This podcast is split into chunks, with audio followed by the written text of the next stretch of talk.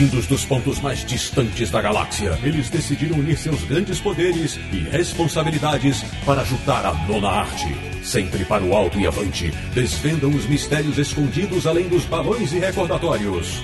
Ortutatis, você queria um podcast sobre quadrinhos? Achou! Bem-vindo ao Confins do Universo.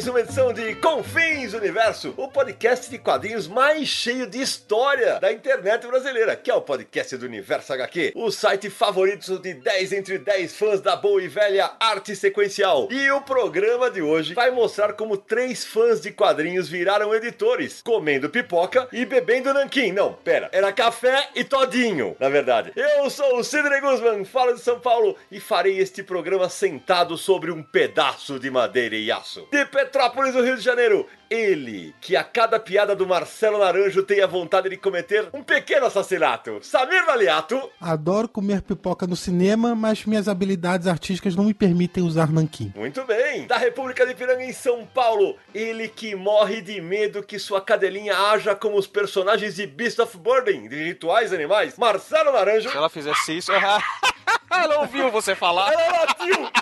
Meu Deus! Ah, caramba! É, Não fala dela, olha lá. Ela tá possuída, Laranja. Calma, não, não tenho nem o que falar depois dessa. Próximo. E agora apresentando nossos convidados especialíssimos de hoje. Os três falam de São Paulo. Primeiro, o homem que trocou a sua vasta cabeleira por uma barba portentosa. O homem petardo da internet brasileira, Daniel Lopes. Olá, muito obrigado, Sidney. Essa sua apresentação é sempre sensacional. Obrigado pelo convite, é um prazer estar aqui no Confins do Universo. Vamos lá, agora, o dono da risada mais contagiante do mercado de quadrinhos, sempre movido a todinho, Bruno Zago. Aê! Porra, risada contagiante, obrigado. E o Danielzinho tem razão, as aberturas do Sidão são sempre ótimas, cara. Obrigado pelo convite aí. Vai ser um prazer. E fechando o timaço dessa edição, o cara que, pra relaxar da tensão dos quadrinhos, pratica MMA, Alexandre Calari. Oi, gente, tudo bom? Sidney, pessoal, obrigado pelo convite. Sensacional, um prazer estar aqui. Pois bem, meus amigos, esta edição do Confis Universo vai contar a trajetória da editora Pipoca Nanquim. E pode apostar, tem muita história pra contar. É mais rápido do que estourar uma pipoquinha. A gente já volta.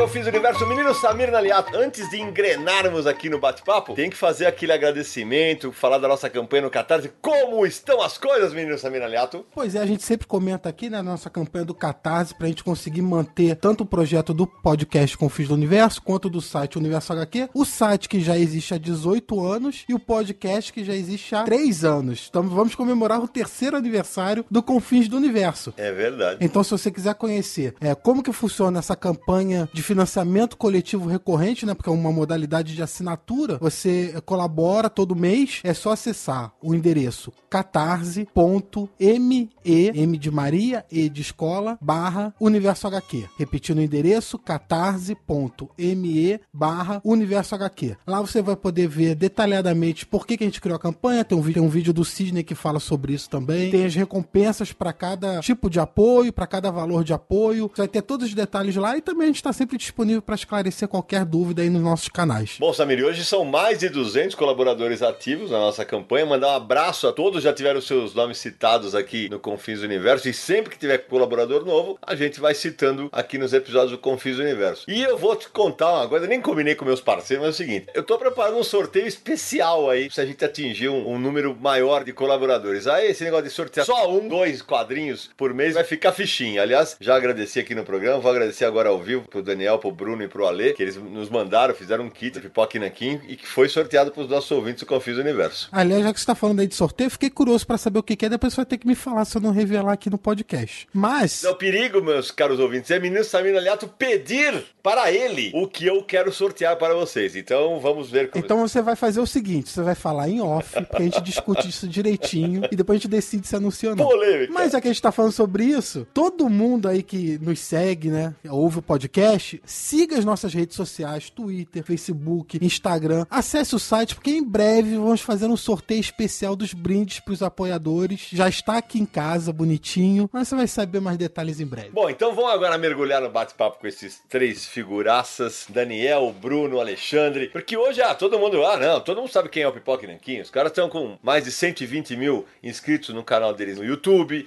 Eles têm uma editora que começou no ano passado e vai de vento em popa. Eh, Vai bater a meta esse ano de um quadrinho por mês, Ale? Vai, vai bater sim. E o canal, Cidão, já passou dos 131. Sensacional, né? Sensacional. Então, foi por 131 mil pessoas que a cada vídeo que os três colocam no ar recebe lá um aviso de que ó, entrou material novo. Mas antes de a gente falar disso e chegar no canal, vamos eleger quem é o mais velho da turma aí mesmo? O O Daniel. Alexandre disparado. Eu sou o caçula, pra constar, hein? Boa, Brunão. Eu quero saber justamente isso. Em que momento que os três, um cruza o caminho do outro, três já eram leitores de quadrinhos, como é que é essa história? Quem vai dar o introit aí? Vamos lá. Eu acho que o, o, o pivô de toda essa jogada foi o Alexandre Calari. Porque em 2008, tô certo, Ale? Não, foi 2009. 2009, comemoração de aniversário do Batman, o Ale preparou uma- uma exposição com palestras, todo um projeto com várias vertentes no Sesc de Araraquara, né? E depois ela migrou, né? E aí acabou acontecendo mais tarde. Todo o mote era a comemoração dos 70 anos do Batman. Então foi em 2009. Ah, tá. E aí crer. iniciou-se aqui em São Paulo. No Sesc Pompeia. Ah, foi um projeto maravilhoso que o Sesc acampou. Tinha é, exposição dos meus quadrinhos, tinha palestra, tinha uma curadoria de curtas amadores do Batman. Tinha muita coisa bacana acontecendo. E ficou, acho que, quase três meses em exposição no Sesc Pompeia. E na sequência,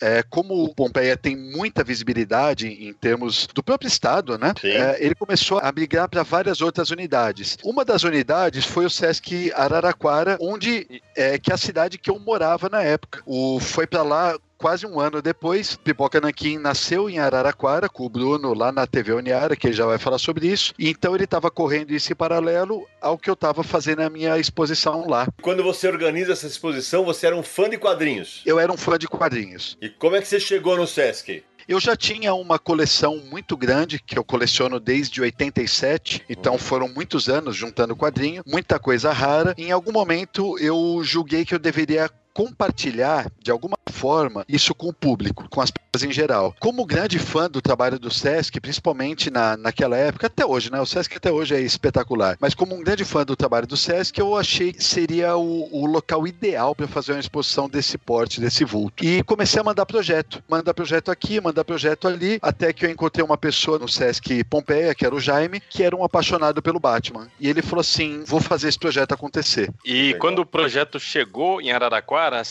quando eles estavam montando ainda todo esse projeto, eu era universitário maluco para conseguir ganhar qualquer dinheiro. E eu fazia faculdade de economia lá em Araraquara, na Unesp. E aí, durante esse churrasco, um amigo meu falou: Daniel, vai pintar uma exposição legal pra caramba, é a sua cara. Eu já era muito nerd, já colecionava quadrinho lá na República e tudo mais. Ele falou: é a sua cara, corre lá no Sesc agora, fala com essa moça aqui, já leva seu currículo, que eu acho que tem a sua cara, você vai conseguir trabalhar lá e vai ser legal. Aí eu corri pra lá do jeito que eu tava, conversei com a moça, me apresentei, entreguei o currículo. Logo na sequência, na outra semana, eu fui contratado pra ser monitor da exposição do Alê. E aí, Sim. antes da coisa estrear, o Alê fez um mini curso lá pra gente, né, pros monitores e tudo mais. E aí eu conheci o Alexandre, pô, a gente ficou amigo de cara. Nesse primeiro dia a gente já trocou muita ideia, né, Alê? Sim, foi bem bacana. A exposição foi maravilhosa, foi super legal. Eu trabalhava lá de final de semana e no período de noite conheci gente pra caramba, me diverti horrores. Fiquei, sei lá, quase três meses trabalhando todo dia falando de quadrinho. E numa dessas visitas aí apareceu o Bruno Zago. Bruno Zago Uhum. foi lá ver, adorou a exposição, a gente se conheceu também, conversamos um pouco. Aí depois o Bruno voltou lá pra gravar um programa pra TV Uniara, não é isso, Bruno? Aí entra a parte Pipoca e Nanquim em si, né? O Pipoca e Nanquim surgiu numa TV universitária, né? Eu estudava na Uniara, que é uma faculdade lá de Araraquara, onde nós três morávamos na época. Você cursava o que, Bruno? Eu cursei publicidade e propaganda lá. Tá. Aí, depois que eu me formei, eu fui contratado pela universidade para trabalhar no setor de marketing deles. Eu me formei em 2008 e fiquei na faculdade mesmo trabalhando lá com o pessoal. E o meu professor de cinema, né, de vídeo, audiovisual, essas coisas, ele coordenava a programação da TV universitária. Eles tinham uma hora de programação todos os dias num canal da NET, né? Quem assinava a NET tinha esse canal lá deles. E ele falou: ó, tem grade sobrando na televisão. Você quer fazer alguma coisa lá? Já me conhecia, né, por conta de projetos que eu fiz durante a faculdade mesmo. Então, os trabalhos de vídeo que eu fazia se sobressaíam em relação aos demais. E ele me chamou por causa disso. Eu falei: "Ah, professor, mas eu não tenho nada pra falar assim de universidade, essas coisas". Ele: "Não, não precisa ser de universidade, pode ser de qualquer coisa". Aí eu falei: "Poxa, então eu aceito, mas eu vou querer falar de história em quadrinho e de cinema, pode ser, que são duas coisas que eu gosto muito". Aí ele falou: "Beleza, forma um programa aí, o programa é seu. A gente dá o espaço e você cuida de tudo". Aí eu falei: "Ótimo". Aí eu arrumei dois amigos meus que entraram comigo nisso daí, convidei duas pessoas e começamos a fazer o Pipoca e Nanquim, né? E esses dois amigos são o quarto e o quinto Beatle. Você cita o nome deles ou não? Não, se na época era outro Daniel, chamava Daniel Pedrosa e Renato Seabra. Eram outras duas pessoas que eram amigos. Hoje faz tempo, inclusive, que eu não os vejo. Não moramos mais na mesma cidade. Um mudou pro Paraná, outro mudou pra não lembro onde. Eu vim pra São Paulo. Acabamos perdendo contato aí ao longo dos anos. E existe algum vídeo dessa época ainda? Infelizmente não mais, porque na época o YouTube não aceitava vídeo grande. Então a gente fazia o upload para outro site, que era o Videolog. E fazia o upload direto lá da faculdade pro Videolog. Eu não levava os vídeos, não fazia backup, não imaginava que ia virar o que virou, né? O décimo primeiro episódio foi a gravação no Sesc. Eu descobri a exposição do Alexandre e fui lá com o pessoal gravar no Sesc. Na época, entrevistei o Daniel, entrevistei o Alexandre, falamos da exposição como um todo, acabou o programa, ficamos lá batendo papo e tal. Nesse momento, o Bruno já estava completamente apaixonado, tanto por mim quanto pelo Alexandre Calari. Ele falou: Nossa, são as duas pessoas mais incríveis do mundo. Que homens! E ele falou, ele, ele prometeu pra ele mesmo, ele falou: Eu ouvirei esses dois falando de quadrinhos para sempre. Fato, fato. Ai, meu Deus. Mas aí o que aconteceu? Os meus dois amigos lá, eles, dia seguinte, eles vieram falar: Bruno, nós não vamos mais mais ficar no Pipoquinanquim, não dá mais pra gente, é muito trabalho, tal, tá muito corrido. Porque a gente tinha, né, um hobby, tinha cada um tinha sua própria emprego, uma vida, toda dava pra fazer isso aí, era muito difícil. E pra eles tava ficando complicado. Aí eles falaram, nós vamos acabar o programa. Aí eu falei, poxa, eu não quero acabar com o programa, né? É um negócio que eu criei aqui, não quero que acabe assim. O nome foi criado por você, Bruno? Eu e um amigo meu que criamos no, onde eu trabalhava, né? Trocando ideia com o pessoal que trabalhava comigo lá, chegamos nesse nome Pipoca e Nanquim. Quem me ajudou a fazer o nome foi o Maurício, que trabalha comigo. Se ele estiver ouvindo, ficou um abraço aí pro Maurício. Ele que me ajudou no nome, deu a ideia e tal. Na época, eu confesso, foi um nome que eu nem gostei tanto, mas por não conseguir pensar em nada melhor, foi esse mesmo. E hoje eu gosto do nome. Aí eles falaram que iam sair. E eu pensei, poxa, vou continuar então. No que eu falei, vou continuar, me veio o problema. Como é que eu vou continuar sozinho, né? À noite, indo embora pra casa, eu virei pra minha namorada, hoje esposa já, virei pra ela na época e falei, poxa, os caras saíram do programa, tô eu só agora, como é que vai fazer? Aí a minha esposa falou, por que, que você não chama aqueles meninos que você conheceu no Sesc? Olha, a voz da sabedoria. Aí eu falei, poxa, pode crer. Será que eles aceitariam? Eu não custa tentar. Aí eu falei, demorou. Depois disso, eu voltei lá no Sesc, falei com o Daniel, que estava lá o tempo todo trabalhando. O Danielzinho, que também gamou em mim, foi mútuo. É verdade, é verdade. Amor é é verdade. Gamou, falou, nossa, mano, um programa, falar de quadrinhos num programa de televisão, é nóis, vamos que vamos, vamos fazer sim. E o, o Alexandre não tinha conseguido, ele não ficava o tempo todo lá, mas na hora que nós conseguimos falar com ele também, o maior medo era ele não aceitar, né, Ale? Você trabalhava na prefeitura na época, o Danielzinho era só ali no Sesc e tal, você tinha mais compromisso, era professor de artes marciais. Em Araraquara, eu tinha o tatame, que eu trabalhava o dia inteiro nesse tatame. Também trabalhava num projeto social da prefeitura como é, instrutor de artes marciais. E eu era um pouco mais velho do que vocês. Tinha Ainda essa é. pequena. É, continuo sendo. E vai Então continuar tinha- assim, eu acredito. Mas eu tenho o corpinho de 18. Fato, eu tenho e eu tenho de 60. E aí é, tinha esse receio, né? Será que ele vai topar e tal? É, vocês não sabiam que eu tinha apaixonado por vocês também. Andrei, bota uma música de amor aí, que isso aqui tá demais. Vai.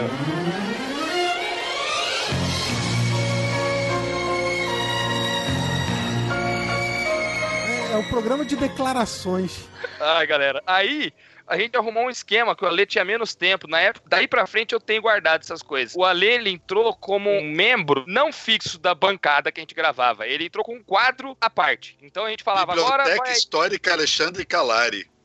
Biblioteca Histórica Calari, exatamente. E aí ele tinha um quadro, porque ele ia lá uma vez na semana, gravava vários desse quadro e a gente, eu e o Daniel, íamos gravando aos poucos o resto do programa e tal. Na época tinha até uma outra pessoa, que foi o Guilherme, que participou por um tempinho também, depois É. acabou E- saindo e ficou. O Guilherme foi quem me arrumou a bocada do Sesc. Aí ele gostava de quadrinho É. também e tal. Aí eu, eu conversei com o Bruno, falei, bom, vamos chamar o Gui, né? Já que o Ale é mais enrolado e tal, vamos chamar o Gui como terceiro membro aí do Pipoca. E foi assim por pouquíssimos programas, né? Essa formação, Bruno, eu e o Guilherme. E o Ale de, Aí de especial. Aí o Guilherme saiu, o Ale acabou conseguindo ficar fixo, e de lá pra cá, isso aconteceu. O Pipoca surgiu então em 2009, eu conheci os, os dois em 2010, e lá no meio de 2010 mesmo, já entrou essa formação de hoje, essa formação, o trio, né? E até hoje estamos aí. Cara, e agora eu tô espantado aqui, velho, porque assim, vai parecer papo de velho isso aqui, mas é o seguinte: como a gente se tromba toda hora em evento, a sensação que eu tenho é que eu conheço vocês há muito tempo. Agora vocês estão falando que vocês começaram tudo em 2009, quando eu tava lançando o MSP 50, há 10 anos. Quer dizer, há 10 anos, é, pra você que tá aí, é, vive se queixando da vida, que não, o mercado me dá oportunidade, não sei o quê, lá, lá, há 10 anos os caras eram ilustres desconhecidos. Hoje são alguns dos rostos mais famosos do mercado de quadrinho nacional, até pelo bom trabalho que vem fazendo, tanto como divulgadores como quanto editores, né? Então, os meninos sabem que eu tenho absoluta liberdade com eles. Eles, ah, peguei um erro, falo pra eles, ah, puxo a orelha assim,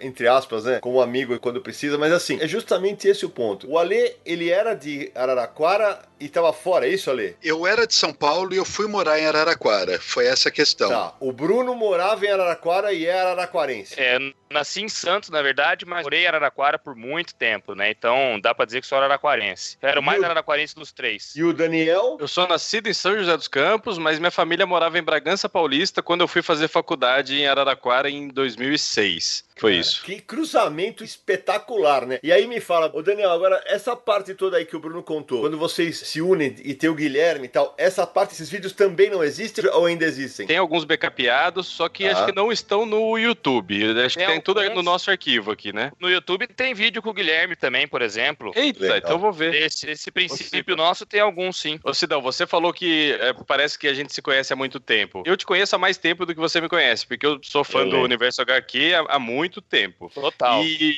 É eu sempre dos seu nome nas revistas, né? No Sandman. E É. quando eu te conheci, foi particularmente emocionante, porque eu tava conhecendo uma referência pra mim. Obrigado. E de várias maneiras, não só de quadrinho, mas de, de índole, como pessoa, como profissional. E eu te conheci no Sesc São Carlos. Você fez um Ah, bate-papo lá com o Álvaro de Moya, que eu também fiquei muito feliz de conhecer. Eu falei, puta vida, conhecendo o cara que escreveu Shazam, sabe? Que me apresentou para o mundo acadêmico dos quadrinhos aí. E foi com o J. JB Medeiros. Fui nessa palestra de vocês e, pô, adorei. Falei, olha, é isso que eu quero fazer. Eu quero falar de quadrinhos que nem esses caras aí um dia, sabe? Ô, Sidão, e aproveitando o gancho, teve um outro momento muito importante no Pipoca, que é que quando a gente estava no comecinho, o nosso canal não era nada e você foi muito gentil com a gente, recepcionando a gente lá na MSP, quando era no antigo endereço, Enfim, na e Lapa. é, na Lapa, isso. E a gente passou um dia inteiro lá com você, conhecemos o Maurício e tudo. E aquele momento foi muito importante pra gente, porque foi quando a gente percebeu que a gente poderia alçar alguma coisa maior. Talvez você não saiba, mas pra nós, enquanto canal iniciante, aquela força que você deu e aquela confiança de abrir as portas pra nós foi muito bacana e muito vital, muito determinante pro que viria depois. Logo no começo também o Sidão noticiou que existia o canal lá no Universo HQ. Depois a Sim. gente começou a trocar figurinha no Twitter e tal. Sim. E, pô, e aí nasceu uma amizade, né, cara, que trouxe muitos frutos. Foi fundamental pro Pipoca e Nanquim a sua presença aí. E Ah, fica é. aqui o agradecimento registrado. Fico bastante feliz. É, Eu sempre falo isso. Acho importantíssimo que a gente tenha mais e mais gente falando sobre quadrinhos no mercado, seja na- no Instagram, seja no YouTube, seja como site. Eu sempre falo, a única coisa que eu falo, porra, se preparem, estudem, deem o máximo de informação valiosa para que os leitores que vocês trazem fiquem com a gente no mercado. Eu sempre falo, é missão de todos nós que falamos de quadrinho trazer esse pessoal pessoal pra cá e ficar. Vocês, a maior prova de foi uma aposta certeira é que vocês estão aí até hoje fazendo um bom trabalho. Eu sei que vai, daqui a pouco a gente vai falar, ah, vai ter hater e tal. Todos nós temos e deixa eles, cara. Vamos seguir o nosso trabalho e vamos fazer a coisa fluir bacana, né? Vocês começaram, criaram o Pipoca Nanquim, aí teve o site, tem os programas de vídeo, tem podcast, né? Vocês fizeram podcast também, uma época. É, isso é legal. Quanto tempo que vocês ficaram nessa, falando de quadrinhos até começar realmente a trabalhar com quadrinhos? É, o podcast, ele surgiu também dentro da universidade lá, né? Que foi um convite, a gente tinha um programa na TV universitária e aí a rádio nos convidou também. Aí nós fizemos um programa de rádio, que era um programa semanal. E aí a gente transformou esse programa num podcast. Nós pegávamos o arquivo e fazíamos o upload dele. Isso foi em 2012, né? Nós gravamos 75 programas desse Uhum. podcast. E ao mesmo tempo fazendo os vídeos na TV Uniara. Mas em 2011 nós lançamos um livro. A gente fez Sim. o Quadrinhos no Cinema, a convite da editora Generale. Uhum. É, é, lançamos os três e a ideia era escrever a fundo sobre os heróis que estavam virando filme naquele ano. Então tinha o Lanterna Verde, tinha o Conan, tinha o Thor e tinha o Capitão América. Era um dossiê desses quatro personagens. E o livro saiu tal, deu mais notoriedade pra gente. Eu acho que desde o começo, quer tenha sido de forma instintiva ou não, a gente sempre quis ter um trabalho bem embasado, afiado mesmo, sabe? E o livro parecia que trazia isso, né? Uhum. Trazia É, mas- uma base é- sólida. É, pois é. A gente gostava de falar de quadrinhos, Sidão. Chegou até uma época aí que a gente percebia que o YouTube já tava bombando, né? Já chegou uma época que o YouTube tava legal, assim. A gente tava ainda no videolog, porque ah, começamos lá, vamos ficar aqui, tem uns inscritos aqui e tal. Mas o pessoal já fazia esses vídeos que bombam hoje, sabe? Fazendo, é, sei lá, essas coisas virais aí, palhaçada na internet e tal. E a gente, ah, não vamos fazer isso não, vamos continuar falando de quadrinho. Não vamos falar de videogame, não vamos falar de... Vamos falar de quadrinho. E continuar nessa pegada aí. E, e surgiu o convite do livro, fizemos o livro. Nesse mesmo ano, em 2011, a gente foi fazer uma cobertura do evento aqui de São Paulo. É, foi a Fast Comics mesmo. Do Comic Fair a gente cobriu em 2010, a Fast Comics em 2011. Aí a gente conheceu o Levi. E o Levi, por causa do livro, também já. Do livro e do canal, também já nos conhecia. O Levi Trindade da Panini. E nós fizemos uma entrevista com o Levi, acabamos a entrevista e ficamos trocando ideia com ele. Foi onde ele disse que havia uma vaga para. O Alexandre perguntou: tem vaga para tradutor lá na Panini? Porque eu traduzo. O Alexandre trabalhava com tradução já há muito tempo. Tanto que o convite da Generale para fazer quadrinhos no cinema foi por conta do trabalho que o Alexandre já tinha como tradutor com eles. Aí ele falou: olha, para tradutor não tem, mas tem vaga para editor. Eu vi o trabalho que vocês fizeram no livro, vejo que vocês entendem de quadrinhos. Você não quer trabalhar com a gente, Alexandre? E chamaram você, né, Ale? É, o que aconteceu foi que eu já tinha uma carreira extensa de tradutor, mas traduzia qualquer coisa, né? Traduzia livro de tudo que você possa imaginar. De filosofia, a política, enfim, aparecer na frente a gente fazia, né? Aí em algum momento eu comecei a enveredar mais pra parte de cultura pop e firmei amizade com o editor da Generale, que era o Eduardo Vilela. Fiz algumas propostas pra ele de livro, uma delas foi o Quadrinhos do Cinema e a coisa rolou. Eu já tinha traduzido também um livro do Conan, que saiu pela Generale, que foi o ano de lançamento do filme do Momoa, né? Também tinha lançado o primeiro romance de terror, que é o Apocalipse Zumbi. Então tudo isso despertou a atenção do Levi, ele já conhecia o trabalho, então foi muito interessante, porque quando a gente terminou a entrevista com ele, todos nós fizemos a entrevista com ele, ele sacou da mala o Quadrinhos do Cinema pra gente assinar. E a gente ficou foi, de cara, né? Você lembra disso, Bruno? A gente ficou de cara, Lembro, falou, lembro. nossa, cara, porra, quem somos nós pra assinar isso pra você, né? Pois é, foi isso mesmo. E aí eu falei de, de uma forma bem despretensiosa, eu falei, bom, como eu sou tradutor, tem espaço, tem necessidade, a Panini tá precisando de um tradutor de quadrinhos, e ele disse, numa boa, quadrinhos não, mas eu tô precisando de um editor assistente. Você topa? E naquela hora, olha que coincidência, Sidão, essa história é Hum. bem bacana. Eu tinha todas aquelas atividades de Araraquara que eu falei, inclusive o meu próprio tatame lá, Tá. só que eu tinha sofrido uma lesão na coxa, em que eu tava extremamente machucado e eu não podia mais trabalhar. Eu fiquei uns três quase quatro meses sem conseguir dar aula e estava muito apertado, porque eu não, não conseguia trabalhar. E se você nessa área, se você não trabalha, você não ganha dinheiro, né? O projeto social que eu trabalhava pela prefeitura também já tinha minguado, eu estava numa situação financeira muito difícil. Então tudo culminou, porque naquele momento ele falou assim: você topa um trampo de assistente? Eu nem perguntei salário, eu falei na lata, eu topo. Aí ele falou: então vem para São Paulo que a gente faz uma entrevista com o Lana Mitz, né, com o Elcio de Carvalho. E na semana seguinte eu fui fiz a entrevista, que foi uma mera formalidade, na, na verdade, porque ele já conhecia meu trabalho, apresentou para o Elcio, fiz essa entrevista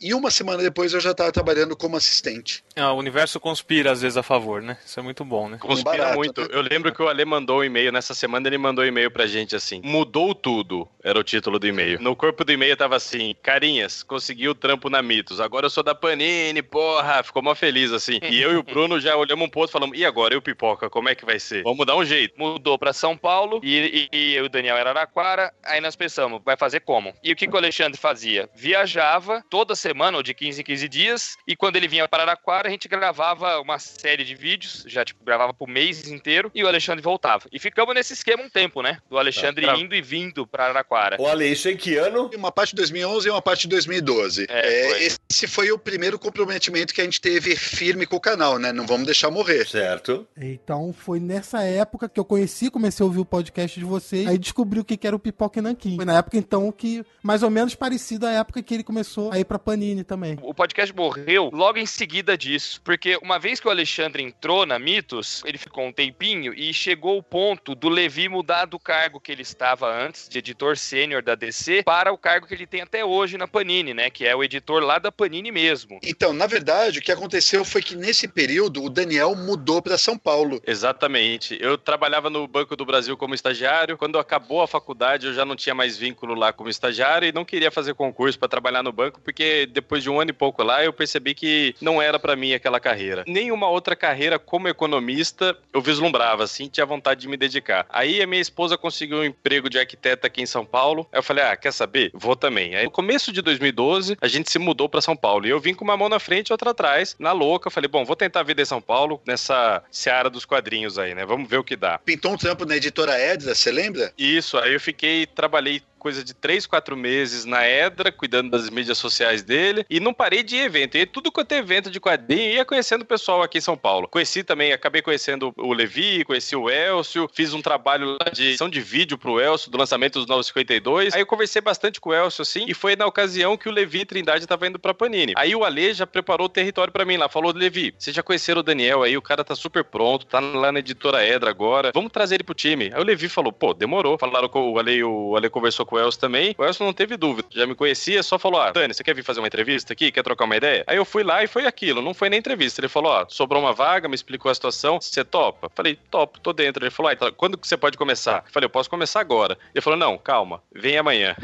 Daniel, deixa eu perguntar. E na época, vocês, o canal já começava alguma relevância no mercado, né? O Elcio teve alguma restrição pelo fato de vocês serem divulgadores de diversos tipos de quadrinhos de várias editoras? Teve alguma restrição ao trabalho de vocês? Vocês podiam falar da Panini? Como é que funcionou isso? Primeira conversa, eu falei para ele, eu falei, Elcio, a gente tem o trabalho do Pipoca lá, como você deve saber. Ele falou, não, sem nenhum problema, o Ale tá aí, é um dos nossos melhores funcionários, eu não vejo problema nenhum em vocês continuarem com isso. Eu falei, ah, então maravilha. E a gente nunca escondeu nada lá do Pipoca e Nanquim e sempre tratamos igual, né? A gente nasceu para falar de quadrinhos, então vamos falar sobre quadrinhos, sem fazer distinção de editora, não somos partidários de nada, então tocamos o barco assim sempre, sabe? Foi bem tranquilo. Mas nunca deu problema, né? Nunca, nunca deu problema. Teve um pessoal, não vamos citar nomes, né? Mas teve um pessoal, um, alguns funcionários da Mitos, nunca o Elcio ou o Dorival, que eles sempre foram muito tranquilos. Alguns funcionários lá que na época me encebaram um pouquinho e falaram: É, eu acho meio esquisito e tal, vocês trabalharem pra Panini, pra Mitos e ficarem divulgando outras editoras por aí. Nunca pensaram nisso? E a gente sempre respondeu: Não, cara, a gente tá formando uma base de leitores aí, a gente gosta de é falar de tudo, não tem porque, não, não tem essa bobeira. Sempre respondemos na boa e nunca nos escondemos de nada, né? Então foi bem tranquilo. A minha primeira lembrança do trabalho de vocês, vocês por favor me situem cronologicamente, era o espaço Minha Estante, com foto de gente que eu falava, meu Deus, tem gente pior do que eu fácil nesse mundo, né?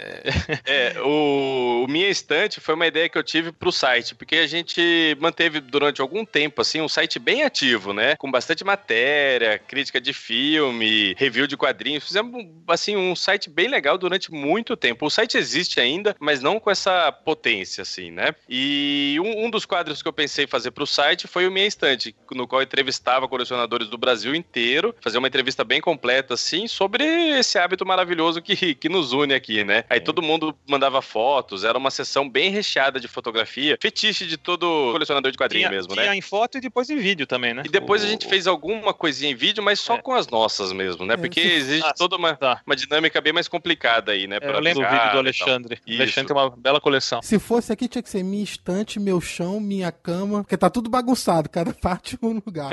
Aliás, foi a última vez que eu gravei um vídeo da minha coleção, foi pros meninos, porque depois disso eu nunca mais gravei, não, porque eu fiquei com medo, começou a ter roubo de coleção. Você tá louco, rapaz. Putz, eu lembro disso, é mesmo. E o Minha Estante foi ótimo, porque eu conheci uma galera muito gente boa. Aí eu entrevistei o Sidão, um monte de gente participou. O Ivan Costa, que depois, né, pô, fundou a CCXP, participou. Teve uma galera sensacional que topou, assim. E, pô, coleções lindas, assim, que deixava todo mundo babando. Mas durou bastante. Ele existiu de 2011 a, sei lá, até 2015, 2016. Mas, assim, nunca saiu periodicamente, né? Ele saía quando dava pra fazer, assim. Tá. Agora, o curioso é que o que aconteceu depois é que, após certa resistência interna, a gente conseguiu levar o Bruno também, né? É, mas O- aí tem um. Você tá pulando uma etapa que aconteceu o inverso, né? Antes era o Alexandre que viajava para Araraquara pra gravar com a gente. Sim. Mas aí entra uma etapa importantíssima, porque a maioria da equipe estava em São Paulo e eu era o único em Araraquara. É, aí não fazia mais sentido os dois voltarem para Araraquara pra gente gravar. Era melhor eu ir até lá. E nisso, nós tivemos que romper com a programação da universidade. Já não dava mais para produzir lá com eles. Nós teríamos que produzir nós mesmos. Foi onde nós compramos câmera e, e microfone, essas coisas, e tivemos que nos virar com isso. O podcast durou mais um pouquinho,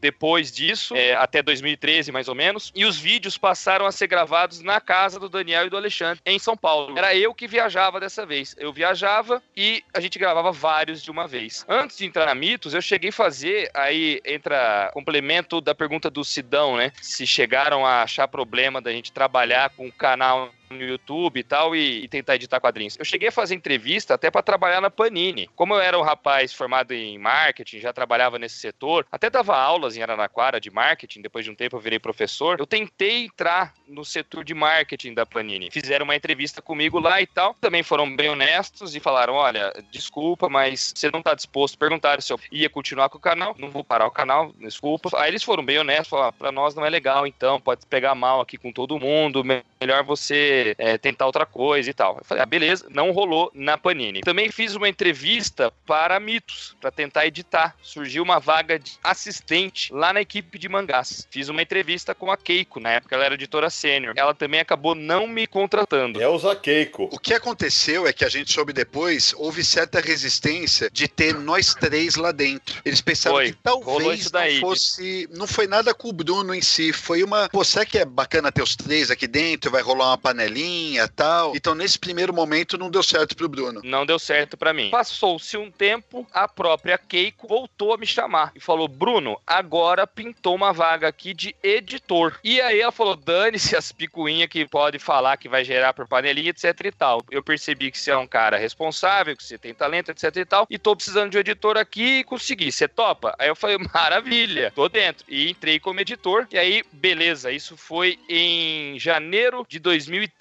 Me mudei pra São Paulo também. Aí o programa migrou todo de vez pra cá. O podcast acabou nesse momento. A gente falou não dá mais agora pra nós três nos dedicarmos ao podcast, porque era eu que editava tudo, fazia edição dos vídeos e do podcast. E agora com esse emprego novo não ia conseguir. Vamos manter só os vídeos. Foi aí que infelizmente morreu o podcast e mudamos. Viemos os três pra cá. E acabou dando super certo, né? Nunca ficamos um tempão lá na Mitos. Nunca o medo deles de formar panelinha, essas coisas, nunca aconteceu. Nunca misturamos as bolas, tal. Acabou dando super certo. O pessoal que me entrevistou na Panini depois passou a fazer reuniões comigo na Mitos e ficaram felizes. Oh, que bom que deu certo você entrar na Mitos. É mais a sua cara mesmo, editar quadrinhos do que ficar no marketing, né? Ficaram felizes também e no fim deu tudo certo, né? Você vê como as coisas parece que tá dando errado, mas não tá, né? Só tá caminhando pra dar mais certo. É, deu quase tudo certo, porque o Bruno Zago veio morar na minha casa por mais de um mês, né? E eu quase.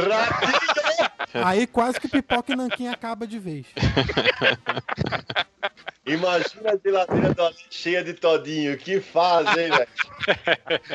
Não, mas você brincou, a história de quase acabar, é, é sério. Nesse momento em que nós três nos tornamos editores e começamos a trabalhar que nem uns malucos, o Pipoca realmente quase acabou. Deu uma balançada boa, porque a gente, pô, você pensa, né? Três caipira, começamos a falar de quadrinho há uns anos aí, e de repente estamos trabalhando como editores da maior editora de quadrinhos do país, né? Foi um negócio, pô, chegamos no top aí, né? Conseguimos que a gente queria. E ficamos muito felizes com isso, né? Puta sonho realizado. Começamos a trabalhar muito, além de trabalhar eh, às oito horas como editores de quadrinho ali, pegava muito frila de tradução, de preparação de texto, trabalhando o tempo inteiro focado nisso no trabalho de edição. E aí o Pipoca sofreu uma balançada, tipo, a gente não encontrava muito tempo para fazê-lo do jeito que a gente queria. Tanto é que o canal ficou em segundo plano por alguns bons meses, né? A gente sabe bem como é que é essa luta. É foda, cara. Eu não tinha mais tempo pra editar. É, era eu que editava. E, e, aí a gente até gravava, mas chegava na hora de editar, parava, porque não tinha como. A gente até brincava na época no canal, né? Ó, os vídeos não estão saindo, os caras falavam, culpa do Bruno, que não edita. Não dava tempo da gente editar mesmo. O Bruno, e fazia certo sentido, porque esse trampo não era remunerado. O Pipoca, nessa época, até essa época, não tinha dado um centavo pra gente. Pelo Não contrário, dava- só tinha dado prejuízo. E a gente É, fazia é. pelo amor à arte. E aí, todos os três, morando de forma independente em São Paulo,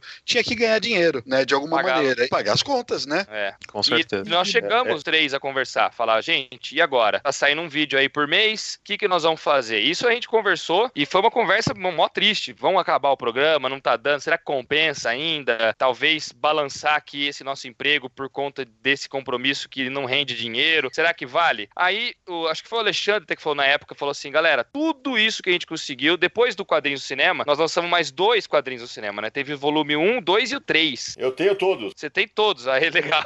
Você me mandava. É, ma- mandamos todos. O Alexandre já tinha feito a trilogia de Apocalipse Zumbi e tudo mais. Os livros que nós escrevemos, os empregos que nós ganhamos, tudo isso era resultado do trabalho com o canal. Então nós falamos assim: não vamos matar o canal. Sem o canal, nada disso tinha acontecido. Vamos manter, nem que seja um por mês, mas vamos manter. E seguimos assim por um tempo. Então, entre 2013 e 2015, o canal ficou bem parado assim. A gente já, aí o videolog já tinha acabado, a gente já tava no YouTube, mas estava bem para baixo assim, até o ponto em que nós pegamos mais o ritmo da coisa como editor, sabe? Aprendemos a fazer com mais fluidez e tal. E aí eu comecei a me arrumar, me organizar melhor, a editar mais vídeos, e aí o canal engrenou de novo lá para 2016, né? Que foi que engrenou novamente, assim. Com essa decisão tomada, a gente fala, bom, já que é pra fazer, vamos fazer a parada acontecer mesmo no É. canal. Aí reestruturou o canal todo, começamos, né, pensar vinheta nova, o visual do canal como um todo e se dedicar. Falamos, né? Se é pra ser, que seja. E foi que foi. Vamos, é, aí mudamos o formato, mudou muita coisa. Quando vocês três chegam no mercado, especificamente da Panini, vocês não tinham experiência de edição, eh, de talvez o Ale um pouquinho, mas de preparação de texto, de edição. Conta aí para os nossos ouvintes justamente essa parte, que vocês aprenderam na unha, né? Olha só, eu tinha experiência como tradutor, e tudo bem, eu cursei a faculdade de letras, então você tem um conhecimento é, pelo menos razoável da língua. Mas conhecimento de edição eu não tinha. Mas eu entrei como assistente. Eu tava falando, tudo bem, eu vou ter uns meses aí pra pegar o trampo, vai ser tudo tranquilo. Logo quando eu entrei, o Levi foi bem bacana na maneira de que ele, que ele começou a me instruir. É, eu levei dois meses até realmente passar o primeiro quadrinho pra mim, que foi uma minissérie do Desafiador dos 952. Só que aí logo na sequência teve aquele remanejamento da Panini e toda essa calma explodiu, né? Falou assim, ó, o Levi vai pra Panini e você vai virar editor. O Daniel subiu, o Daniel entrou. Aí eu falei, caraca, e agora? Então, aí foi na marra. Aí É, foi na marra também. total. Teve que aprender na unha. Eu não tinha, tinha, só tinha experiência com texto de sites e dos três livros que a gente tinha escrito lá. Só que eu cheguei, eu peguei uma equipe que me ajudou muito na Mitos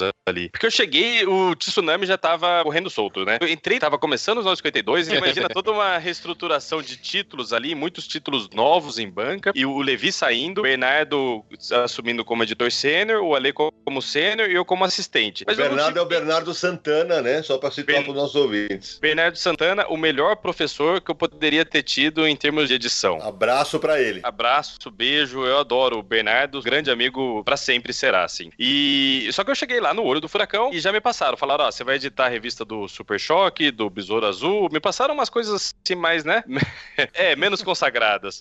já fui trabalhando, só que eu tinha o apoio do Alexandre ali, que já tinha um pouco mais experiência, do Bernardo e toda a equipe ali, porque a gente trabalhava junto, DC e Marvel. Então tinha o Rogério Saladino, o Rodrigo Guerrino, o Paulo França e o Fernando Lopes me dando esse apoio aí. O Elcio de Carvalho também sempre foi um cara muito legal. O Elcio sempre procurou contratar pessoas. Claro, você tem que ter um conhecimento da língua portuguesa, um conhecimento de inglês, mas também tem que ter um conhecimento de quadrinho, saber ler um quadrinho, né? Porque não é só ler o balão, né? Você tem uma narrativa, você tem que entender mais ou menos a mídia ali, né? Então ele procurava uma pessoa que tinha esse kit aí. E aí ele encontrou isso no Alexandre e encontrou isso em mim. Então eles me deram o apoio o tempo inteiro e aí foi que foi, foi acontecendo, cara. Acho que é importante dar um depoimento aqui para os nossos ouvintes, porque o pessoal vê a gente, outro dia fez um vídeo na, no Festival Guia dos Quadrinhos brincando, que a gente ia fazer esse crossover aqui e tal. Os três, o Ale, o Daniel, o Bruno, são caras absolutamente humildes. É, são caras que, se eu pego um erro num quadrinho deles, eu falei, gente, fala, vocês desculpa me meter tal, aconteceu isso. Eles, na boa, não se dão. Na boa, obrigado por ter avisado tal. É, quando encontraram uma arada, se dão, você pegar alguma coisa, você me avisa tal. E é sempre uma bobeirinha de revisão, alguma coisa. Mas eles estão sempre abertos a ouvir outras opiniões. Então acho que isso explica um pouquinho o tanto de sucesso que vocês estão fazendo, sabe? É, Sidão, mas eu acho que é isso, né, cara? A gente aprende constantemente. Todo dia a gente aprende uma coisa nova. E não tem por que não ouvir a opinião das pessoas, né? Ainda mais quando são pessoas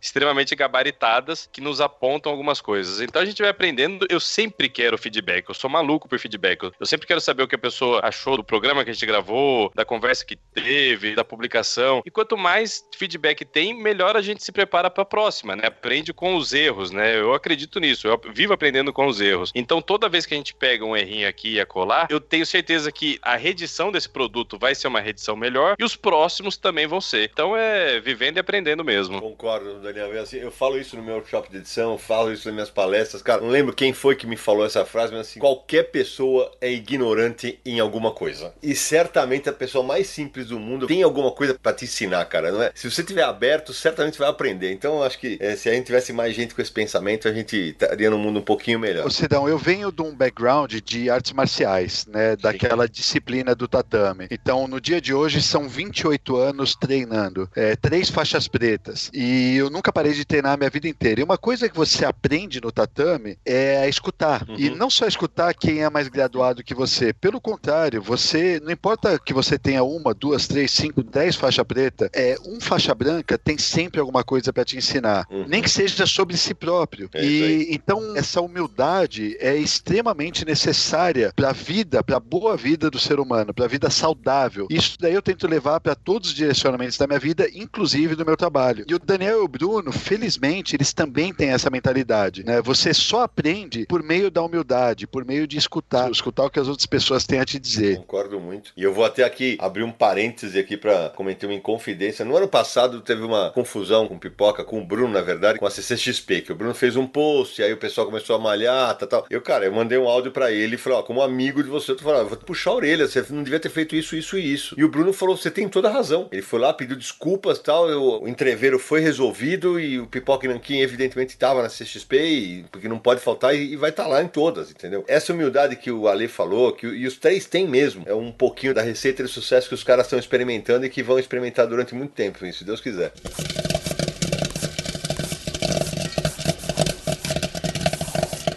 É, eu queria fazer um registro aqui, ó. Nós estamos gravando esse programa, agora são 11 h 04 no dia em que o Brasil ganhou de 2 a 0 na Copa do Mundo da Sérvia. E os três malucos fizeram uma live bebendo todas. Você vê que os caras se recuperam rápido, menos o Bruno. O Bruno é só no todinho, né, Bruno? Ah, tava bebendo cerveja. Todinho é só agora, Cidão. É nesse horário aqui. À noite, em casa, com a solidão tal. Aí o todinho entra.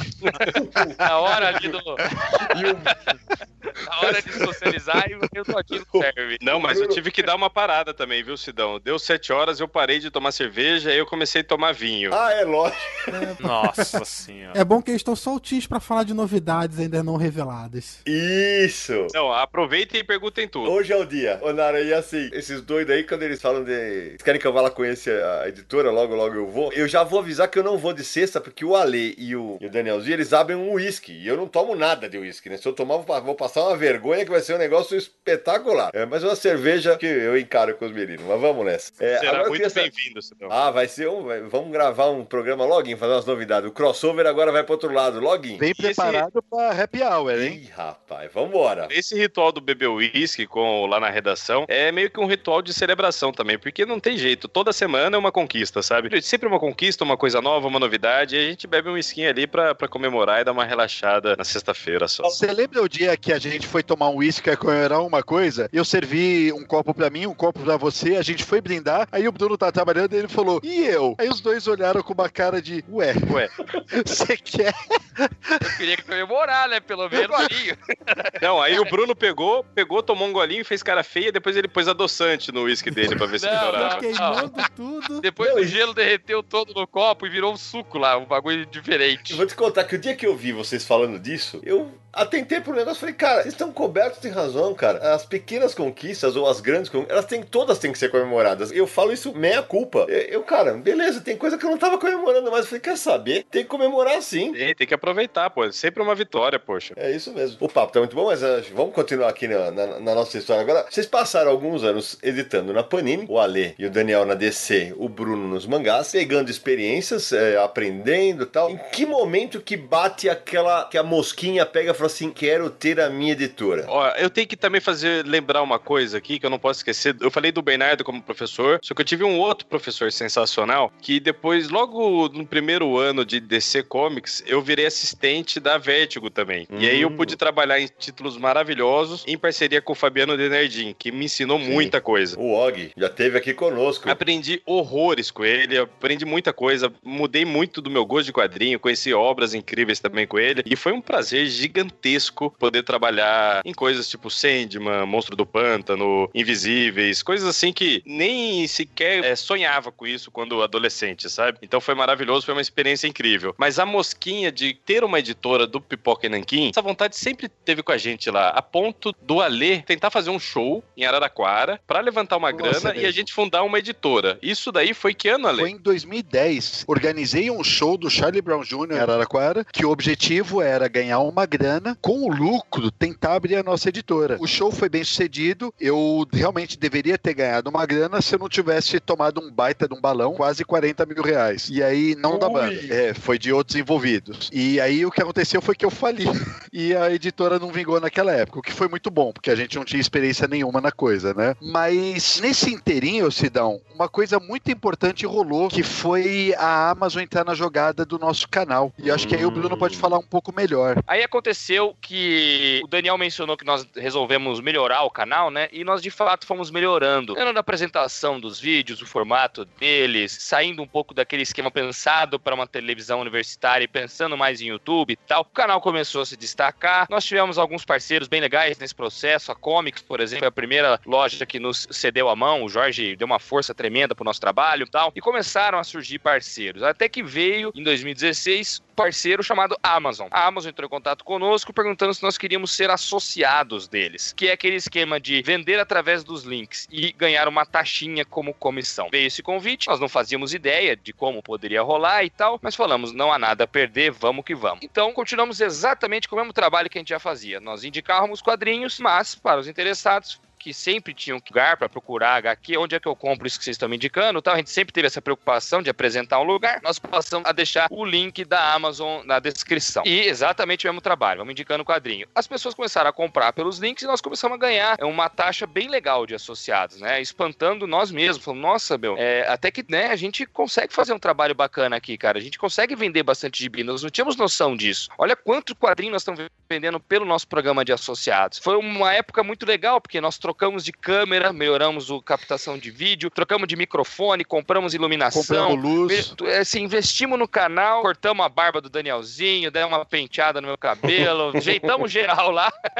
E, e o programa ficou mais bonito. Chegou o ponto em que nós já tínhamos investido no canal e o dinheiro da Amazon todo mês a gente viu que rolou. A própria Amazon conhecia, depois do primeiro mês, falou: não, esses caras são ponta firme, aí olha o tanto que eles venderam tal. Fizemos uma reunião lá com eles, fomos apresentados tal, conhecemos o pessoal todo lá, que hoje é amigo nosso pra caramba também. E aí chegou o ponto de: e agora? O que nós vamos fazer com esse dinheiro que está entrando? Aí entra uma questão de visualização para onde a gente poderia ir mesmo. Será que a gente continua dividindo esse dinheirinho que está entrando entre nós e fica por isso mesmo? Ou vamos pensar em termos de investimento? Bom, o que, que nós conversamos? A gente tem o expertise. Já estava vários anos trabalhando como editores da Panini. Uhum. Vamos tentar abrir uma editora? Será que é possível isso? Levar uma proposta.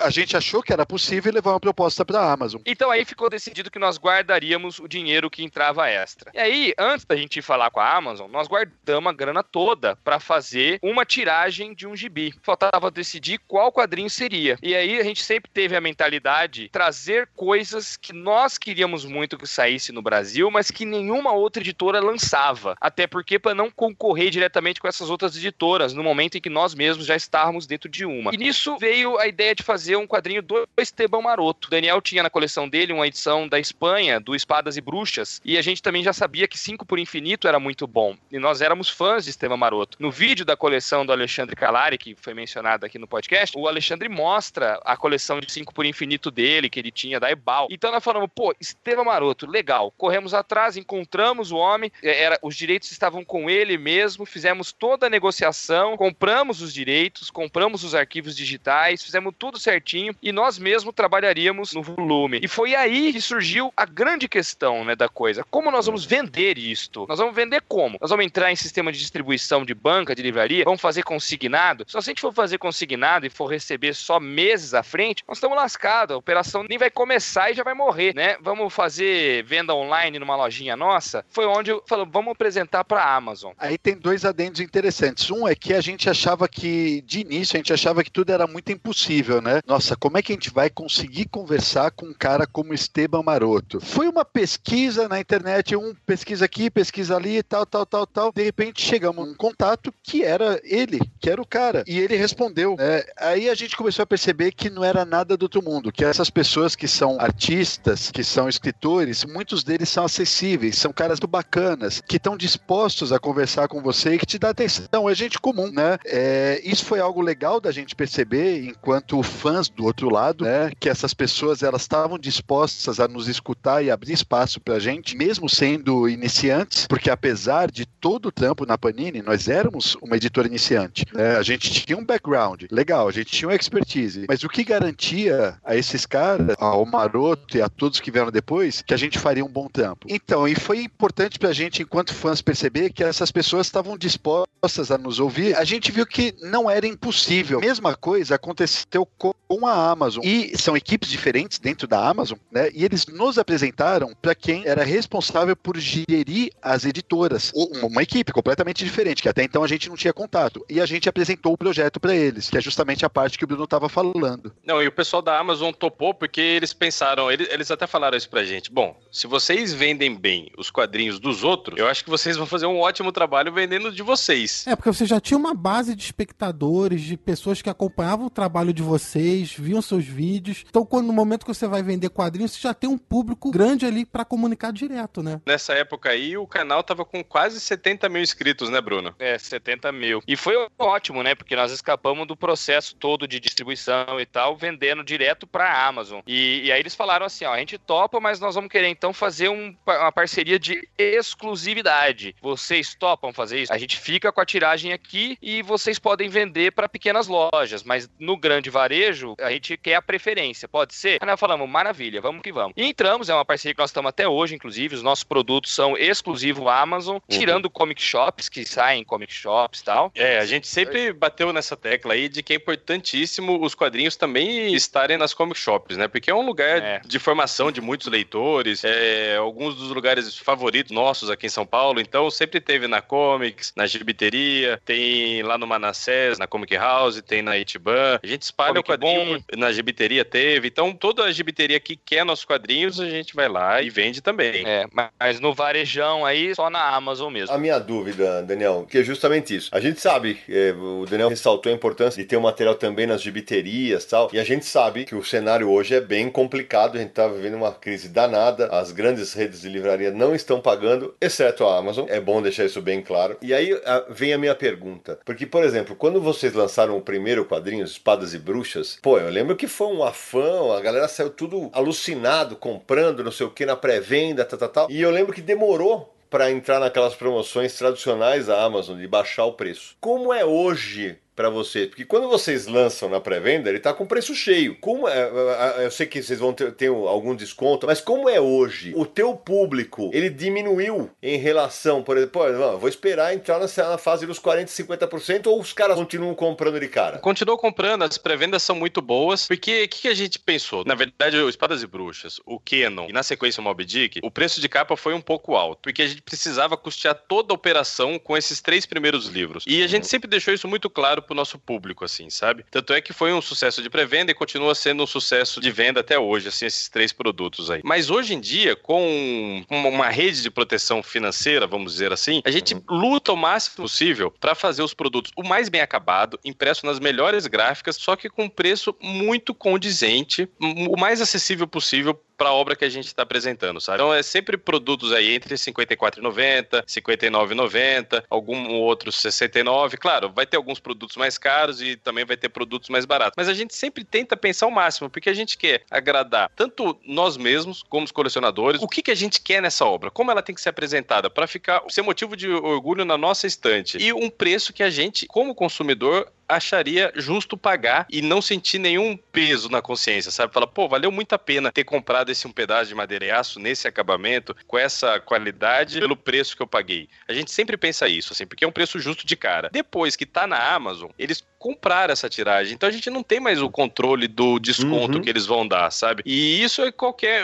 Ainda a gente ainda não tem a, a lei do preço fixo que acontece em muitos países aí, sim, né? Sim. Se, a gente pode vender para qualquer outra loja, e não seria diferente da Saraiva, não seria diferente da FENAC, depois que você passou o produto para eles, eles podem praticar o preço que eles querem, né? Então o público sabe que o nosso preço sugerido é aquele. Depois, se entrar em promoção e desconto, geralmente o maior desconto é na Amazon, até porque eles fazem mais barulho e tal. Vira e mexe, tem descontos também nas comic shops que a gente citou e tudo mais. Aí o cara faz o valor que ele bem entender. Se ele tá perdendo dinheiro com isso, já não é nosso problema. A gente já vendeu essa tiragem, entendeu? Então, mas a gente pensa isso, fazer o preço mais justo possível pro quadrinho na qualidade que a gente tá entregando pro público na primeira. O preço de capa ele tem que ser justo. E Entendi. na pré-venda a gente sempre faz cupom, né, Sidão? O preço de capa pode estar tá lá cheio, né, na Amazon. Você falar, o preço é cheio na pré-venda, mas a gente sempre faz um cupom para divulgar, né? Aí é mais pensando no inscrito do canal e tal, mas sempre tem um cupom de 15%, de 10%, e geralmente a Amazon não coloca preço cheio, eles já baixam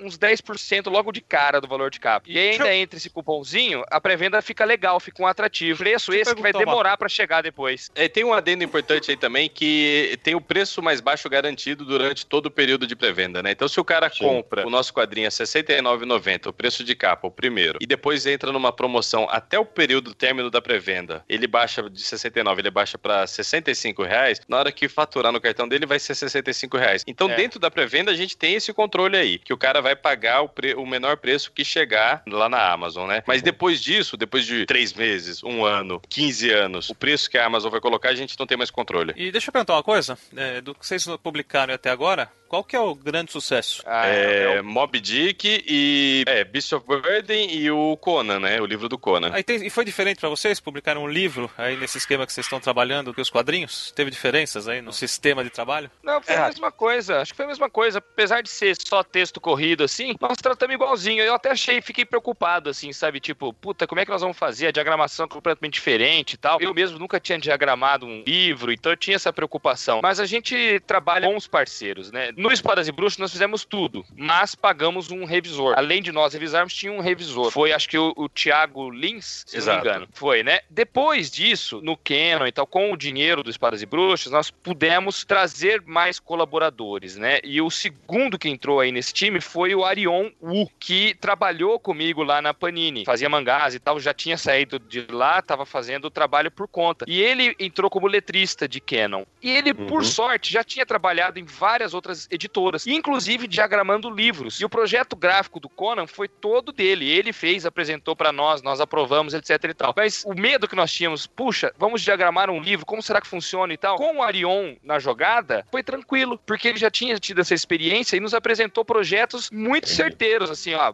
pá, nossa, ficou lindo, Anion, queremos este, vamos seguir assim. E de resto, trabalhar com texto e tal, foi a mesma coisa. Nós botamos um revisor a mais, fizemos duas revisões, além das nossas e tal. Fluiu mó bem, assim, não vi não. O Conan, ah. inclusive, teve revisão do Aldaci, poxa, é um membro ilustre aqui do, do Universo É, HQ. opa, como não? Aldaci é, Júnior. E claro, a gente pensou todo o produto com o maior carinho possível e, e não fez muita distinção em termos de gráfica, porque a gente sempre trata com gráficas que também estão acostumadas a imprimir livros. Então foi um processo, assim, relativamente tranquilo, mais tranquilo do que a gente imaginava, um produto do qual a gente tem muito orgulho, assim, ficou um livro lindo. Vocês estão vivendo só da editora? Sim. Ah, que legal. Mais o canal, né? Mais o canal, exato. É. Aí, posso até preencher essa pergunta, né? A editora nasceu em abril de 2017, com Espadas e Bruxas, depois Canon. Quando nós já estávamos editando Mob Dick, eu me casei e pedir demissão ao mesmo tempo. eu mudei de vida. Eu tava um casado e desempregado. Vou editar só os, os, quadrinhos do Pipoca, né? Porque já tava difícil conciliar as duas coisas. É, eu lembro que foi com Mob Dick porque foi uma plotter que vocês aprovaram enquanto eu tava de lua de mel e tal. Então foi nessa época do Mob Dick que eu acabei saindo, né? Então fui o primeiro a viver apenas de editora, assim. O Daniel depois saiu em novembro, lá da Mitos, pra juntar com a gente aqui, comigo só na editora. E o Alexandre saiu de vez só em fevereiro. E foi neste mês mês de fevereiro mesmo, fevereiro desse ano, que nós três estávamos fora e já num escritório alugado, fazendo a editora acontecer e o canal lá nesse espaço, né? Então foi esse, a partir deste ano, sim, nós estamos vivendo inteiramente do trabalho do Pipoca. Mas aí cabe um adendo que é o seguinte: quando nós lançamos o primeiro quadrinho, Espadas e Bruxas, nós tínhamos um plano que era: vamos lançar este ano, ou seja, em 2017, dois quadrinhos, no máximo três, porque o público precisa absorver e tal, e a gente não sabe muito bem como as coisas vão acontecer. Mas como você bem colocou, Sidão, foi uma coisa vertiginosa. O resultado dos nossos quadrinhos foi inesperado e acelerou todos os nossos planos para chegar nesse ponto que o Bruno falou. Quando o Moby Dick estava saindo, ele também já estava saindo.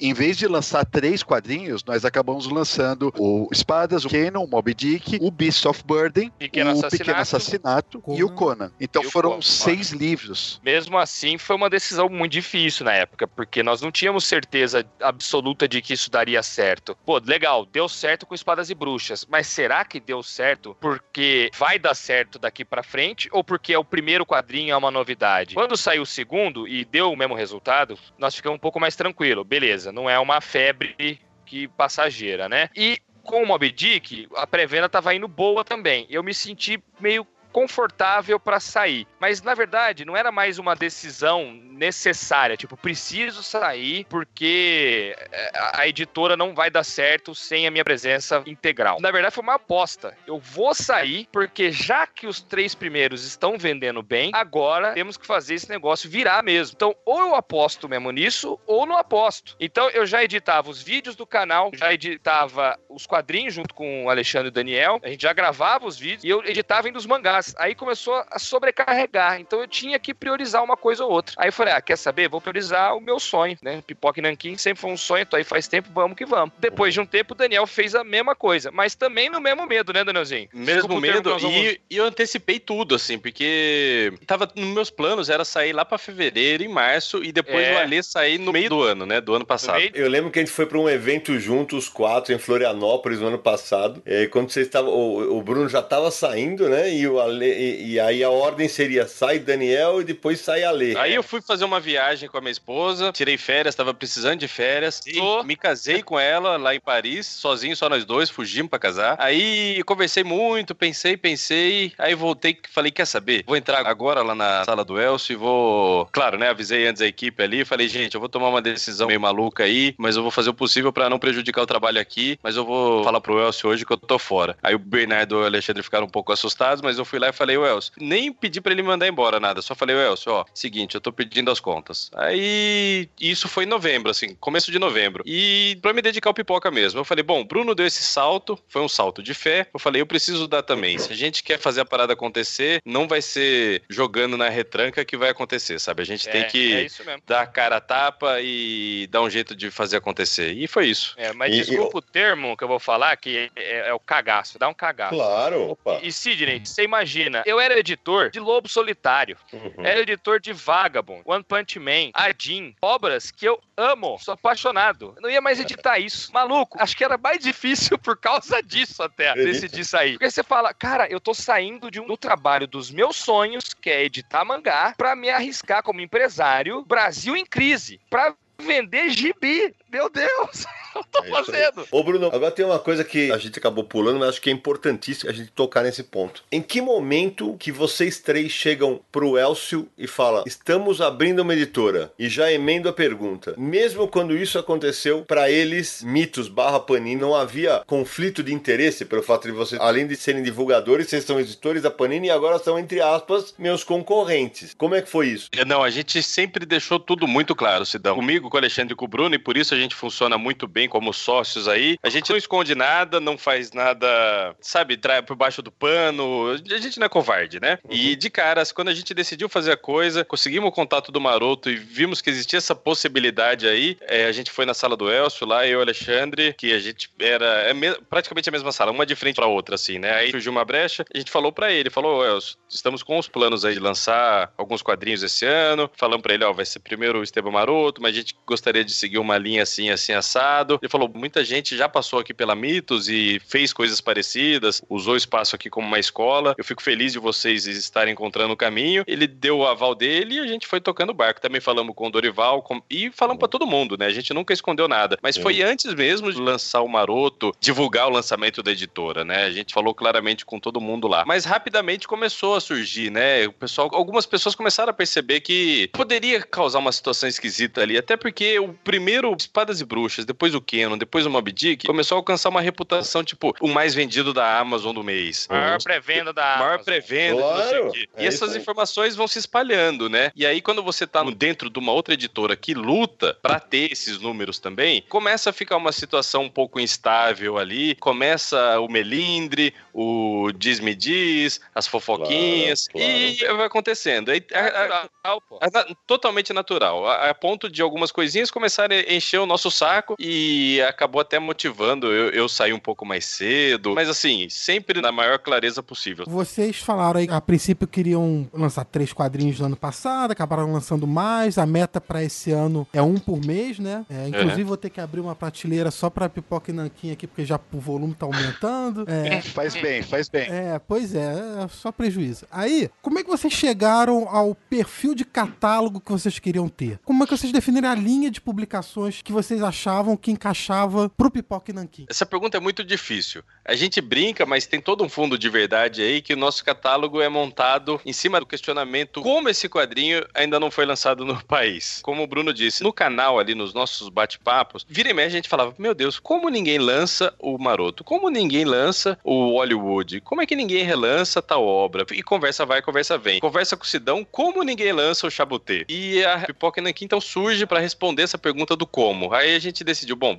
vamos parar de perguntar e vamos trazer essas paradas aí que ninguém tá dando bola. Parece, né, se você olha assim, olha por cima o catálogo, parece um catálogo meio desconjuntado, né? Você fala, poxa, os caras estão publicando fantasia, e depois publicam um quadrinho de guerra, e depois publicam um clássico da literatura, aí um livro do Conan, um surrealista, sobrenatural de cachorrinho fofinho. O negócio, oita, mas pra onde que eles estão indo? Mas o que a gente vê é uma coisa bem a longo prazo, assim, que a gente pensa, que vai ter todo um braço editorial da Espada e Feitiçaria, um braço editorial de ficção científica, outro de terror, de grandes clássicos. E com o tempo, acho que esse catálogo vai ser mais visível. Mas a gente tem todo um planejamento aí de coisas que a gente gosta muito de lançar. E todas as obras que a gente lança tem que ser um consenso ali dentro. Quando eu apresento, o Bruno e o Alexandre têm que gostar. Quando o Alexandre vem uma ideia, eu e o Bruno temos que curtir. E o Bruno também, quando vem com alguma ideia, eu e o Alexandre temos que gostar de cara. Ou às vezes, né, rola uma discussãozinha ali para apresentar o produto, mostrar os pontos fortes, mas os três têm que concordar. E aí vai surgindo uma editora que tem a cara do canal Pipoca e Nanquim, reflete o que o público do Pipoca e Nanquim também se pergunta por que não sai no país, mas garanto para todo mundo aí que no longo prazo vai fazer sentido editorialmente, sabe, como um todo esse catálogo aí.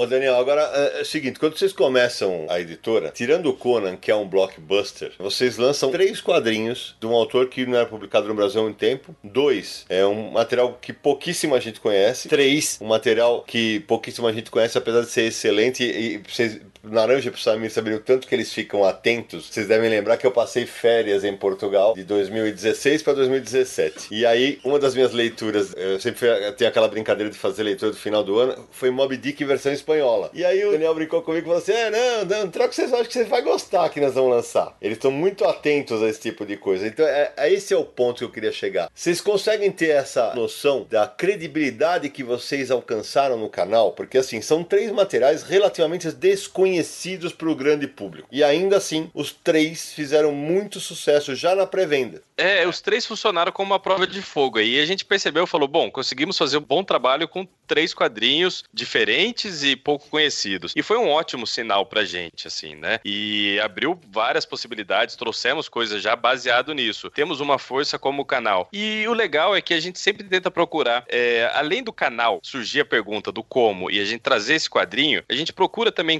quadrinhos que possam servir de temas para os programas. Por exemplo, é muito legal lançar o Canon e fazer um programa do Hollywood, que eu considero um gênio do, é um desenho. Gênio. É muito legal lançar o Conto de Areia, é um roteiro do Jim Henson e poder fazer um programa do Jim Henson, falar dos Muppets, falar da família dinossauro. A gente sempre procura o, o que, que a gente pode falar além, o que, que a gente pode produzir de conteúdo além desse quadrinho, sabe? Porque é importante pra gente como canal também. A gente tem que oferecer conteúdo para as pessoas. E aí uma coisa funciona com a outra, sabe? Eu, as pessoas já estão começando a perceber isso, que acaba virando uma coisa muito orgânica. A gente produz conteúdo e publica coisa para responder coisas desse conteúdo. Então é uma coisa. Pipoca e Nanki tá virando uma coisa só, assim, sabe? As pessoas estão vendo isso. Eu tenho a sensação que vocês influenciaram, inclusive, outras editoras em função desse trabalho. É sensação nenhuma, é certeza.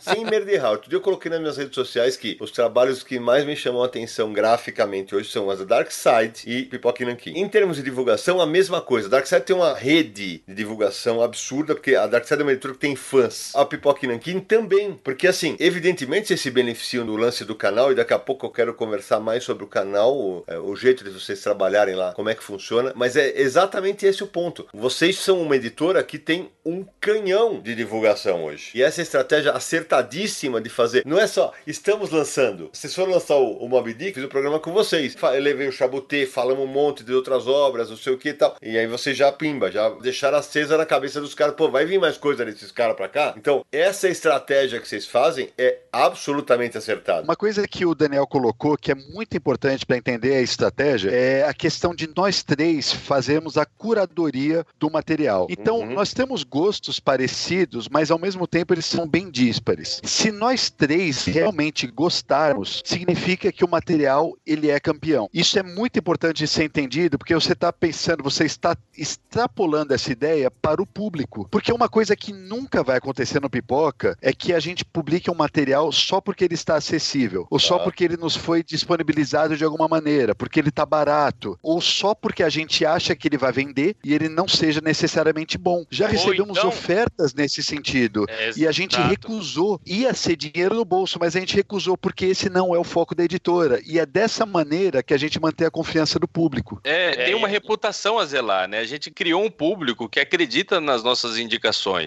e acredita agora nas nossas publicações. Então essa reputação é a coisa mais importante que a gente tem. Essa troca com o público é o nosso maior bem. Então a gente tem que honrar sempre ele e trazer obras que realmente a gente ache interessantíssimas, trazer no melhor acabamento e dar todo esse aparato de material extra, vamos dizer assim, em termos de vídeo, em termos de cuidado da edição, textos na edição quando precisa. Então a gente toma muito cuidado mesmo porque a gente precisa, a gente precisa agradecer esse fã que está acompanhando o canal e está comprando esses quadrinhos na pré-venda, nos lançamentos. E, e a, a pré-venda é fundamental. E, e, boa parte do público já aprendeu a importância da pré-venda pra gente, que é um puta de um termômetro, né? O negócio do conteúdo, Sidão, também. Eu, eu penso que a editora é o nosso segundo trabalho. O primeiro trabalho ainda é o canal. O canal nunca vai deixar de indicar quadrinhos de outras editoras, de indicar filme, de... a gente nunca vai deixar de fazer o que a gente sempre fez. Então a editora ela entra como um complemento. E ela entra como conteúdo também. Nós fizemos um programa, por exemplo, falando do Hollywood, da importância dele. Quadrinista pouco conhecido no Brasil, porém genial e crucial e super importante para a indústria norte-americana de quadrinhos. Então nós fizemos um programa apresentando esse cara. Chega no final do programa, o cara que tá assistindo já fica louco para ler um quadrinho do Hollywood. Meu Deus, quero ler um quadrinho do Hollywood Hollywood, olha como esse cara é legal. Que pena que não tem nada no Brasil. Aí a gente entra falando, ó, e agora nós vamos, já que nós estamos falando do Hollywood, nós vamos também lançar um quadrinho do Hollywood. Aí vira conteúdo também. O cara fala, pô, ainda bem, porque não tinha para eu ler. E agora, por causa de vocês, eu estou com vontade de ler e vou poder ler, porque vocês também estão lançando. Como a Abdic foi uma coisa, nós fizemos um programa falando do livro, dos filmes, das outras adaptações que teve para os quadrinhos. No final, citamos a adaptação do Chabotin e falamos, além disso, nós vamos lançar essa aqui no Brasil. Então entra como parte do conteúdo também. E aquela coisa de somos uma editora, então nós temos que lançar coisas. Ai meu Deus, o que será que nós vamos lançar esse mês? Tem aquela preocupação de ficar lançando. Até agora nós não tivemos isso. Que a gente já tem na cabeça um monte de coisa que a gente quer lançar e que a gente acha que pode virar um conteúdo legal pro canal. Então, não é uma editora que lança porque tem a obrigação de lançar, porque essa é a razão de ser da editora. Na verdade, é um canal que tá buscando conteúdo e acaba tendo a editora como complemento, né? É, beleza, aqui nós estamos falando da fase linda, da fase maravilhosa. É, só que aí me conta, com sucesso vem haters. Esses caras costumam ser barulhentos, né? E a minha dúvida é justamente essa. Certamente deve ter os caras que falam que, ah, vocês só falam bem dos quadrinhos de vocês, não sei o que, papá. Como é que vocês lidam com esse público? Eu vi que recentemente o Bruno teve que fazer um vídeo explicando que ele não quis ofender ninguém quando ele fez um post dizendo que devolveram o Guardiões do Louvre porque acharam que estava impresso ao contrário. É, então, então Sidão, tem, tem esse, esses haters aí, o pessoal que comenta. Ah, cê, claro que vocês estão falando bem desse quadrinho, claro que esse é um dos melhores quadrinhos do mundo, que é vocês que estão lançando. Tem os caras que falam isso. Ah, vocês estão enchendo a bola porque vocês estão lançando e precisa de grana. Mas não tem como a gente não ser passional, não tem como a gente não Óbvio. mostrar a empolgação nisso. Porque a gente tá colocando, primeiro, tudo coisa do nosso gosto, coisas que a gente realmente ama. Que é uma puta de uma conquista quando chega o contrato assinado. A gente tá usando o nosso dinheiro para comprar aquilo. Não é uma. A gente não tá, sabe, pegando qualquer porcaria para lançar. São só realmente coisas que a gente tem um puta de um tesão para trazer. E a gente transmite isso nos nossos vídeos. Então esses haters que estão falando isso, ah, vocês estão falando isso só para vender, estão completamente equivocados. E claro que a gente fala e quer vender, né? Porque, poxa, é assim que funciona a coisa, né? Vocês não são uma ONG. O nosso tesão é sempre legítimo. A gente é tão maluco e apaixonado e fã que agora com a arte do Charlie Chan, Hook Chai, que é o, o, lançamento que a gente tá trabalhando agora, tá em, tá em pré-venda, a gente afirmou lá que é o melhor quadrinho que a gente já lançou. Como é que uma editora fala que é o melhor quadrinho que já lançou? Eu falei isso pra vocês, que eu achei que vocês estavam loucos. Eu falei isso na pré-estreia do Homem-Formiga e Vespa. A gente realmente ama os quadrinhos, assim, sabe? Que a gente lança. E fala mesmo que a gente pensa, sabe? Tinha acabado de ler, tava tão empolgado que, mano, é, não tem como, velho. Vamos falar, porque era uma conversa que a gente tava tendo entre nós lá. E a gente pega e leva isso daí pro público, né? A gente é bem aberto com o público Sim. nesse sentido. Eu acho que é bem legal, ô Sidão, o que o público faz pelo Pipoca. A gente tem um público muito apaixonado pelo nosso trabalho Sim. também, sabe? E muito coerente. Mas, óbvio, tem os haters também, conforme Sim. você falou aí. A nossa sorte é ter menos haters do que a gente esperava que pudesse, né? É Quanto maior vai ficando o canal, mais hater vai chegando. Isso não tem jeito. O Daniel e o Alexandre, eles são bem tranquilos com o hater. Eles sabem ignorar numa boa. Eu é que tenho um pouco mais de problema. O que, que eu faço? Eu acabo ficando meio puto. E às vezes eu até bato boca com uns. Mas eu tô aprendendo, tem que parar com isso. Não tem que dar a bola mesmo, cara. É ignorar o total. Porque vai sempre aparecer. Vai sempre vir o cara que vai falar que o quadrinho tá caro pra caramba. Vai vir o maluco que diz que nós somos vendidos. Sempre vai ter. Então tem que ignorar isso. Deixar pra lá já aconteceu de eu ir, eu sou muito participativo nas redes sociais, né? Facebook, Instagram, no YouTube mesmo. Já aconteceu de eu ver vídeos no YouTube de gente falando mal de editoras, etc. E entrar lá como um editor, disposto a esclarecer algumas questões e, meu, ser hateado, entendeu? Ah, você tá aqui porque você é da turma, é não sei o que lá. É claro que você vai defender seus amiguinhos, não sei o que, sabe? Agora o que eu faço? Eu simplesmente não, não olho mais, eu não dou mais bola, porque não dá para dialogar com gente assim. Mas felizmente, a grande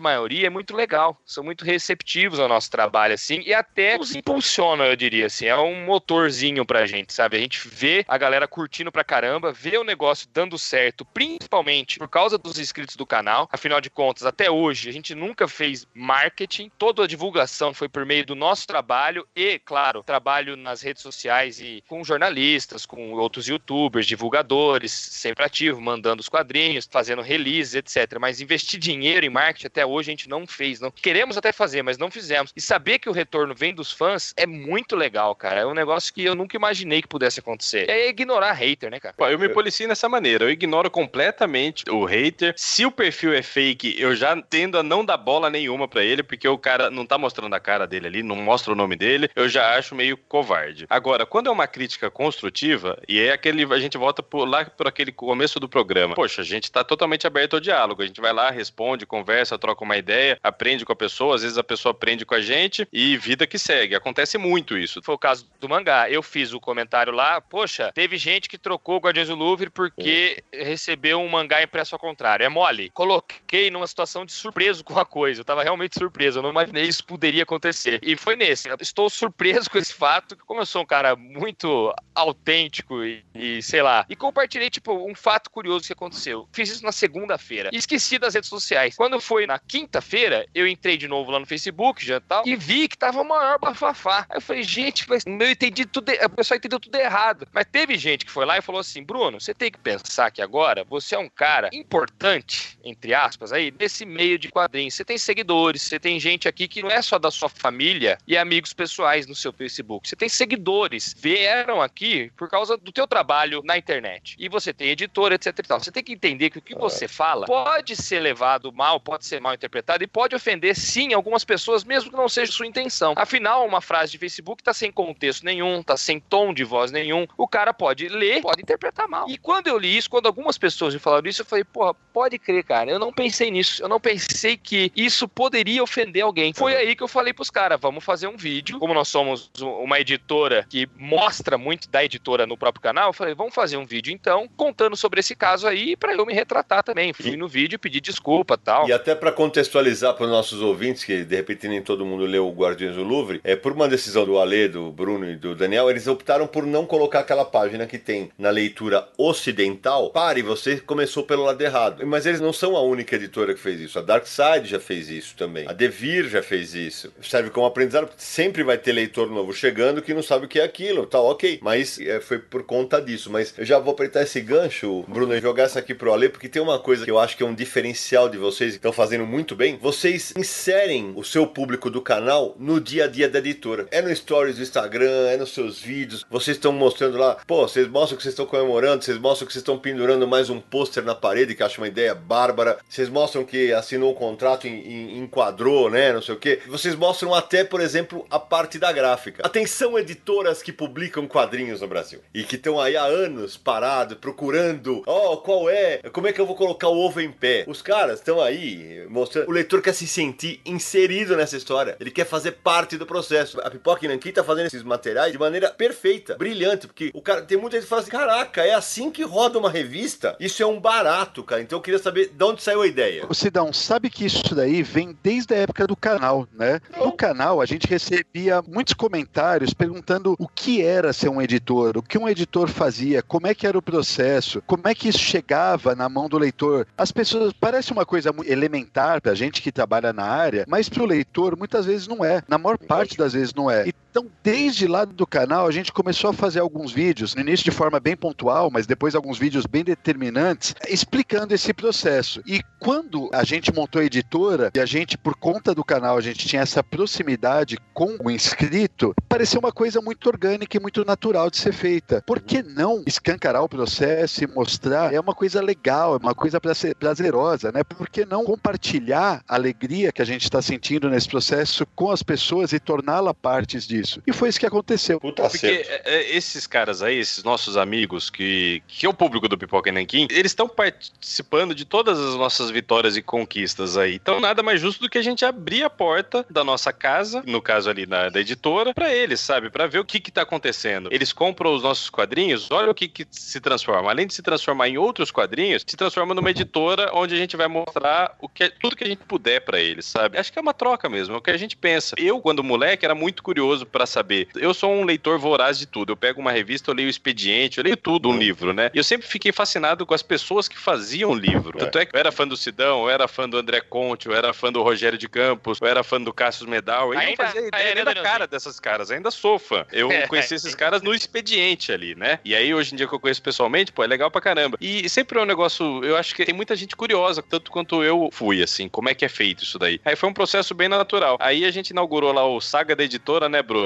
Que a gente mostra ideia. tudo. Puta ideia. Saga da Editora é legal, que virou uma playlist que mostra a formação da editora do zero mesmo, né? Que nos primeiros episódios, o Danielzinho falou aí, a gente abre as portas da nossa casa, no caso, da editora. Mas no uhum. começo foi das nossas casas mesmo, porque a editora funcionava uhum, em casa, na minha uhum. casa, na casa do Ale, na casa do Daniel. E aí, quando a gente foi alugar o primeiro espaço, a gente documentou. Então, o cara que assistia essa playlist Saga da Editora isso, vai ver desde o zero até é, hoje como é que tá. É isso. E sabe outra coisa interessante? Existem muitas histórias de bastidores que são interessantíssimas, bacanas, divertidas, bizarras, que a gente não tinha outra maneira de compartilhar com o público e elas merecem ser compartilhadas. Por que não compartilhar todo o processo em vez de só o produto final? Porque é muito legal, saca? Vocês elevaram a enésima potência a alegria que o cara sentia de sair na sessão de cartas. Aí vocês pegam, botam o cara e falam assim: puta merda. Eu edito quadrinhos há quase 30 anos. E tem gente que fala assim: então, você escreve o quadrinho, é isso? Não. Isso é muito legal. As pessoas precisam entender a importância que esse trabalho tem para contar para mais gente. Isso fortalece o mercado, fortalece. É mais gente sabendo o que faz um editor, é mais gente sabendo como funciona uma editora. Esta semana, gente, essa semana, no nosso grupo de resenhistas, que o Aldaci postou um negócio que um cara pegou assim: que é, é de chorar isso aqui, cara. Uma fonte quente me disse que as editoras gringas, quando mandam material para cá, jamais mandam traduzido, cara. As editoras brasileiras falam que dá trabalho só para ganhar mais dinheiro. Aí um cara falou: vou colocar isso no meu canal. E falou assim: vou colocar no meu vídeo e ainda vou citar você. Ou seja, o cara não quer nem verificar a informação. Sabe? É possível, meu Deus. cara. Então quer dizer, você compra e já vem traduzida para a sua língua. Olha que mágico, velho. E adaptada, hein? Os gringos estão adaptando, inclusive. Tá lindo isso. Tá fácil demais. Pondo piadinhas locais, tá, beleza. Na internet falando que editora não paga imposto. Por isso que a editora não pode ter quadrinho caro, porque a editora não paga imposto. É mole um negócio desse? Pô, vou abrir então, o que, tem, o, que, o que tem é muita dera não pagar imposto. O, então. o, o, que tem é muita desinformação. Eu acho que ali um pouco do nosso papel é informar o melhor possível de, de processo, de procedimento. Fizemos um vídeo lá sobre preço que repercutiu pra caramba também, porque a ideia é tentar explicar um pouquinho como é que funciona esse mercado também. Não que a gente seja expert nem nada assim, mas o que a gente consegue de informação a gente tenta transmitir pro público, né? O Gustavo Vícola esses tempos aí, o Gustavo Vícola é um grande amigo, escreveu lá para Mundo, escreve ainda para Mundo Super-Heróis, agora tá trabalhando lá na DC também para Panini. Ele falou que a sensação que ele tem de ver os vídeos do Saga da editora é que ele tá lendo o Bullpen Bulletin da Marvel, né? Que Sim. tinha que quando a galera do Stan Lee lá, a molecada nos anos 60, Sim. faziam o Bullpen que era para trazer o leitor para dentro da editora mesmo, conhecer os é. editores, é. conversar, trocar ideia e tal. A gente não consegue não ser irreverente e falar um monte de abobrinha e conversar e ser expansivo desse jeito aí. Apesar dessa irreverência,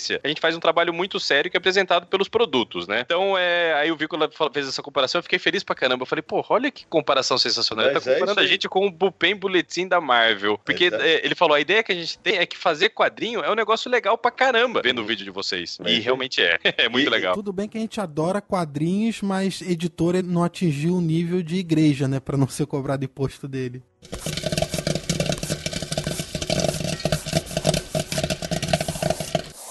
Agora, deixa eu apertar os meninos aqui. Daniel, agora me fala uma coisa. É legal explicar para os nossos ouvintes. Vocês têm o canal, quando vocês fazem resenha de um material, evidentemente vocês não resenham os seus próprios materiais. Vocês fazem vídeos, promovem esses materiais e já falamos disso e está acertadíssimo. Aí vocês têm as editoras que mandam materiais para vocês, então tem coisa que vocês resenham porque gostaram e tem os vídeos que vocês anunciam que este é um vídeo patrocinado. Como é essa relação? Porque assim, já falei isso para vocês até fora do ar. É uma pergunta honesta, porque eu tenho muitos pruridos em relação a isso, de puta, eu, eu recebo a proposta, Sidney, faz um vídeo é, dizendo que você recebeu, eu ainda não tive coragem de fazer. Eu queria saber como é essa relação e uma pergunta mesmo honesta: qual é a relação do público com esse tipo de vídeo? O público se importa quando é um vídeo patrocinado? É, bom, primeiro, no caso das editoras, só mandarem os livros, quadrinhos e, e produtos pra gente, é aquela mesma lógica que existe e sempre existiu no jornalismo. Você manda um produto pra Folha de São Paulo, e não necessariamente ele vai ser resenhado na Folha de São Paulo. Cabe ao jornalista decidir se vai encaixá-lo numa pauta, se vai dedicar uma página inteira a ele. O aval é do jornalista e do corpo editorial. Então, se a editora manda um quadrinho pro Pipoca e Nanquim, a gente pode ou não falar dele, Sim. independentemente do tempo, da época, da pauta, do que seja. A gente é o canal de indicações. Exatamente. Desde o começo do Pipoca e Nanquim, a gente nasceu pra indicar coisas legais e que nos empolgam como leitores, pra dividir isso com as pessoas. Então a gente só indica coisa que realmente gosta. A reputação foi toda calcada nisso daí. Então, se a editora a Companhia das Letras, a Veneta, que seja a Mino, Uhum. me manda um produto, eu gosto muito, pode gerar desde um post no meu Instagram ou no Instagram do Pipoca, ou um programa inteiro, como a gente fez recentemente com Terra dos Filhos da Veneta, que eu achei excepcional. E Aliás, beleza. é um puta quadrinho. Quadrinho maravilhoso. Quadrinho um dos melhores do ano pra mim, tranquilamente. Pra mim também. E, e beleza, assim toca o barco numa boa, né? Tranquilo. E só que é um pouco chato e desconfortável quando algumas editoras, a empresa ou os editores, o- os funcionários das empresas, fica te cobrando, né? Ah, te mand- mandei um quadrinho lá pra vocês, vocês não vão falar? Calma, cara, não é bem assim que funciona, né? A gente tenta explicar esse lado aí. Quando couber na nossa programação, a gente vai falar ou não se o quadrinho for horroroso. Inclusive, É, em algumas situações, a gente já precisou tomar uma postura, né? E explicar essa questão tanto para editoras quanto para, às vezes, quadrinhos independentes que chegam. Porque, às vezes, o fã manda e fica desesperado para falar, e a gente até entende a posição dele, mas tem uma pauta, tem uma programação a ser seguida, né? Ou nem sempre cabe dentro da nossa programação. Mas se o negócio é bom, a gente procura falar, né? A gente procura indicar. Então, aí o, o- o segundo caso das editoras que procuram a gente para fazer programas patrocinados e divulgar da melhor maneira um produto deles ali, o livro deles. Claro, eles têm na gente um canal que fala direto com esse público de quadrinho e cada vez mais tem surgido essas oportunidades. O que pra gente como canal é ótimo, porque a gente precisa pagar o aluguel, a gente precisa pagar as Uhum. contas, precisa pagar tudo. Então, se uma editora vem e me fala, me fala no sentido eu, o Alexandre ou o Bruno, queremos anunciar esse quadrinho com vocês. O que é, vocês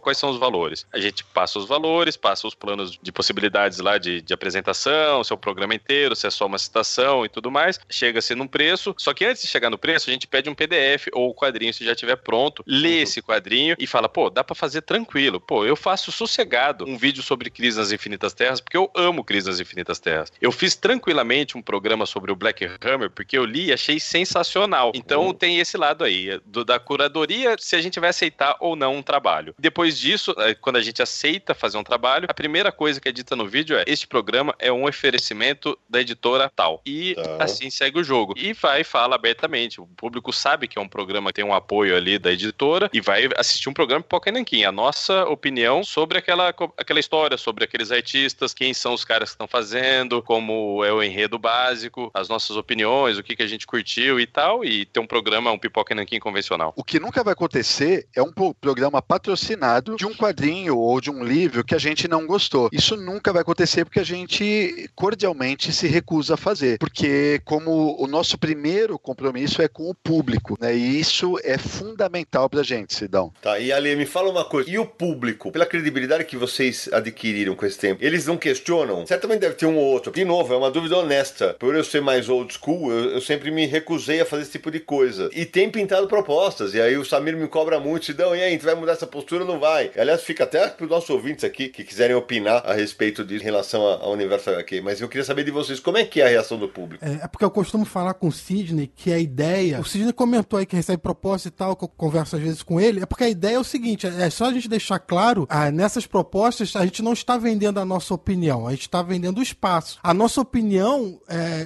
se a gente achar ruim, a gente não vai falar bem do material. É essa discussão que eu costumo ter com o Sidney, que acredito que vocês também tenham entre vocês. É, se a gente não achou o material bom, a gente nem fala, a gente não perde tempo falando de coisa que a gente não gostou. Se a gente gostou, a gente vai fazer o programa. Então é meio por aí. E é isso que você disse, a gente vende o espaço, não a Certo. nossa opinião. Quem anuncia precisa, em primeiro lugar, entender que, e acho que isso o pessoal, a maioria já entendeu, né? Que nós não somos vendedores. Nós não estamos fazendo ali uma publicidade estilo Rede Globo, né? Estilo Ok. televisão aberta, né? Anúncio que sai antes em vídeo de YouTube. Não, nós estamos trazendo conteúdo e informação. Não é pagou, saiu, né, Bruno? Exato, o cara não pode achar que pagou um programa patrocinado e na sequência, aquele mesmo dinheiro que ele me pagou, eu sou obrigado a vender em quadrinho pra ele e tal. O nosso trabalho não é de vender, nosso trabalho é de informar, é de gerar conteúdo. O Crises Infinitas Terras que o Daniel comentou foi um programa que a gente fez, teve um apoio da Igomos. É um programa super difícil de fazer, exige muita pesquisa. Sem um- esse incentivo objetivo da Igomós de ser patrocinado, de ter uma data para sair, que a editora, quando tá fazendo isso, ela pode escolher uma data, acertar um dia com a gente, colocar algumas coisas que ela quer que seja informada no briefing ali. Então a gente tem prazo, tem que fazer sair, sabe? E aí, com esse compromisso, a gente vai, se dedica e informa lá os valores que ela quer que sejam informados, os links que estão na descrição, etc e tal. Feito isso, depois é aquela coisa que a gente faria de qualquer jeito se um dia fizesse o programa. Dar a informação mais apurada possível, né? Passar pro público toda uma pesquisa que a gente fez sobre aquele quadrinho e todo o amor que a gente sente por ele. É mais ou menos isso, entendeu? Então não é meio que um trabalho de vendas, é um trabalho Saquei. de informação. Rolam condições por parte da editora, por exemplo? É, não, ó, vocês falam disso, mas vocês não podem falar disso. Pode, pode sim. Rola e aí cabe você aceitar ou não. Por exemplo, a Igomós, caso do Cris Infinitas Terras, eles deram uma condição. Por uhum. favor, gostaria que não fosse mostrada a edição da Panini anterior, que já tá uhum. esgotada e tal, mas eles não queriam que mostrasse. É compreensível, obviamente, certo? Sim. Então nós falamos, tudo bem, não vamos mostrar a edição da Panini, a gente fala Cris Infinitas Terras, que é uma história legal, conta a história de publicação lá fora, etc, mas não mostra a edição da Panini. Ele pediu isso, a gente considerou que era pertinente e não fizemos. Edições uhum. importadas na coleção, usamos a importada o tempo inteiro para mostrar a saga e tal. Às vezes vem coisas que os caras pedem que a gente não acha justo, tipo, ah, não queremos que vocês informem que este é um vídeo patrocinado. Não, desculpa, nós vamos informar. Na boa, tem que falar. Sempre faz isso. E a gente conta com a compreensão do público de que, mesmo sendo patrocinado, aquele programa só está saindo porque a gente gostou. Ah. Houve antes uma curadoria. Já uhum. negamos, infelizmente, o programa. Sempre que a gente nega um programa, Sidão, a gente também não chega pra editora e fala, puta, não queremos fazer. Não, claro. Nós não queremos fazer desse quadrinho por causa disso, disso e disso. Mas, em contrapartida, Justo. nós gostamos muito do gibi tal. Vamos fazer desse outro gibi? Nosso público já Boa. pede há bastante tempo comentar, pode ser legal. A editora muitas vezes aceita, fala, beleza, Vocês vamos fazer desse propõem pautas para as editoras também. Exatamente, a gente propõe pautas. E é um negócio bacana que depois que a gente saiu, olha só que maluco, né? É, deveria ser o contrário, mas depois que nós viramos editora, aumentou a quantidade de patrocínio. Porque agora nós estamos focados no canal. Okay. Então a qualidade de edição melhorou, tudo melhorou, a frequência de postagem melhorou. Agora que nós estamos 100% dedicados a isso, a coisa voou. Quando o Daniel falou, nós tínhamos 70 mil inscritos quando abriu a editora. Hoje a gente está com quase 140. Cara, dobrou. Metade, dobrou. Metade do público não nos conhece de antes da editora. E nós pensávamos, vamos virar editora, as outras não vão querer anunciar com a gente. Mas eles perceberam que a gente continua falando dos gibis dele claro. sem cobrar nada também. Tem muitos quadrinhos que a gente indica sem cobrar nada. Vai lá e indica, porque a gente fala de quadrinhos. E, curiosamente, aumentou a quantidade de patrocínio. Panini é parceira nossa, Intrínseca, Mitos, Darkside, Mino, todas essas aí já Salvate, Igomós, Igomós, Salvate. Pode crê, Gomó, Salvati também, Draco Sim. também. Quando a gente Várias, vê que o produto, o produto é legal, que gera uma pauta, rola uma discussão, às vezes o quadrinho ele é o estopim ali para uma discussão sobre outras coisas interessantes para a gente colocar no canal ali, fazer uma conversa pô, sobre vários temas, não só o quadrinho em si, o artista em si, tem alguns quadrinhos que te propõem outras análises. Aí a gente pega e topa fazendo uma boa, cara. Ô Daniel, aí, mas num caso como esse da crise, ok, não podia mostrar a edição da Panini, mas vocês podiam mencionar que saiu no Brasil já pela Panini, não? Não, a gente não falou disso. A gente conseguiu, a gente fez um programa 40, mais de 40 minutos e dava para ter ficado uma hora e meia, três horas falando do Crise das Infinitas Terras, sem ter falado que saiu pela Panini no ano tal. Porque a crise é muito maior do que uma publicação em determinado ano, né? Tem programa que a gente acha necessário passar um histórico editorial. Ah, saiu pela primeira vez né? e saiu depois não sei aonde. Tem programas que é legal passar esse histórico de publicação. No Crise das Infinitas Terras tinha tanta coisa para falar e tanta curiosidade sobre a obra que deu para fazer tranquilamente sem.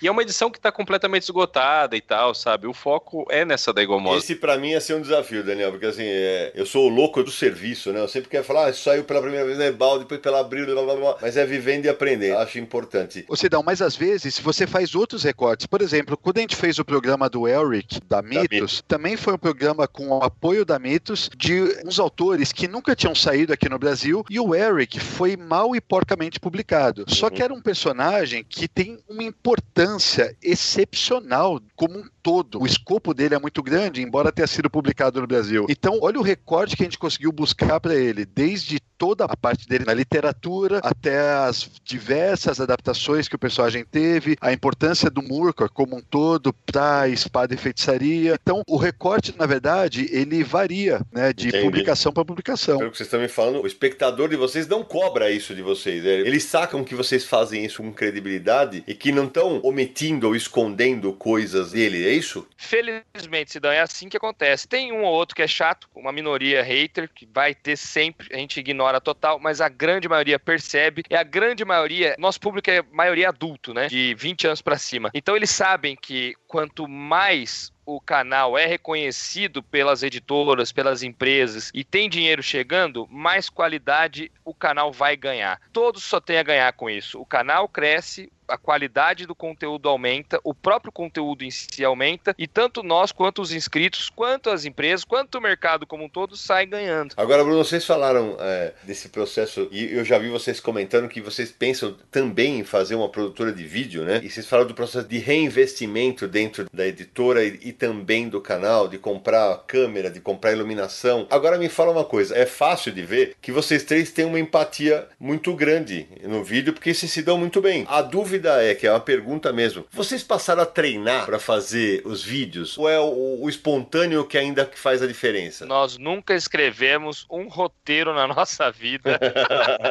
Te juro por Deus. Nós nunca fizemos um ensaio, a gente nunca fez nada disso. Acontece que, como a gente grava desde 2010 juntos, nós fizemos programas que erramos bastante, que o programa, ah, sei lá, eu olho hoje e falo, ah, esse programa não tá legal, ó, a gente tá meio travado. Mas aquele programa, mesmo indo ao ar, meio travado, nos serviu de experiência. Então, essa experiência gravando junto há tanto tempo, meio que se tornou automático hoje em dia. A gente não faz roteiro nem nada. A gente sabe que, ó, vamos falar de crise das terras. Os três vêm preparados pro assunto e bora, vamos deixando a coisa fluindo. E o assunto vai rolando nesse sentido, sabe? Nunca fizemos nada disso. Mas a gente tem interesse em expandir, sim, com produtora, tal, fazer um, uns vídeos diferentes. Em breve aí, talvez o mês que vem, é uma série diferentona no canal, que nós estamos escrevendo roteiro, tá querendo partir para um negócio diferente, mas não deixando de lado isso que a gente já faz. A gente já faz um conteúdo que é a nossa cara, que é bate-papo entre três amigos e tal, mas a gente tem muita vontade de fazer, tipo, documentários mais sérios, apresentados de uma maneira mais, sei lá, elaborada, digamos assim, né? Com um roteiro, com uma narração em off, é, imagens por cima, sem o tempo todo aparecer a nossa cara. É estilo documentário mesmo. A gente morre de vontade de fazer isso. Assim que a editora engrenar mais, a gente perceber que ela tá rodando sem muito esforço na nossa parte, porque hoje em dia, na verdade, nós trocamos um emprego por outro, né? Muita gente acha que os caras viraram empresários. Os caras acham que vocês ficaram ricos. Exatamente. A empresa, sem a presença dos três, ela morre, ela não existe, entendeu? Então, a gente tem que se focar nisso. Mas na hora que a gente conseguir, ah, temos o apoio de um editor contratado que já está totalmente à vontade aqui. Esse cara está cuidando e a gente pode confiar cegamente nele. A gente vai sim se dedicar a expandir essa parte de vídeos aí, sabe? Tentar fazer uma outra coisa. Morremos de vontade, cara. O nosso desafio é: a gente não tem roteiro para fazer vídeo, mas a gente tem um roteiro e planos para fazer a coisa profissional, né? O Pipoca e Nanguim lá do profissional. É uma das pessoas mais sortudas do mundo, porque eu tenho o Alexandre Calari e o Bruno Zago, que a gente é amigo desde o primeiro momento que a gente se conhece. E essa, essa fluidez, essa naturalidade que a gente encontrou para apresentar os programas é uma, uma verdadeira bênção, assim. A gente consegue falar de muita coisa, conversar muita coisa com certa tranquilidade. A gente não se preocupa muito com o que falar naquela semana, as coisas surgem muito naturalmente. E, paralelo a isso, os dois são inquietos quanto eu, assim, com vontade de fazer a coisa acontecer, né? Saiu de um canal, virou uma editora, agora a gente tem a ideia de expandir o canal, expandir muito mais a editora e também virar uma produtora e ver os, os desdobramentos que isso pode acontecer, né? Profissionalizar o máximo possível mesmo, né? Os planos para daqui a 30 anos é transformar num país. Aí já é demais, hein, Alexandre? Não, mas é legal isso, né? Não vão parar tão cedo, né? Estão sempre pensando no próximo passo. Isso é importantíssimo pro trabalho isso de vocês. É importante. Até por, o fato de não ter roteiro e tal, de ser tudo na espontaneidade, no improviso, é uma das coisas que nos impede de falar de algo que a gente não gosta. Porque a gente não ia conseguir, cara ia ficar naturalmente, o pessoal já ia ver, mano, eles estão forçando a barra. A gente não consegue, não conseguimos fingir, não conseguimos atuar. Vamos falar só do que a gente gosta mesmo e, e aí que vai.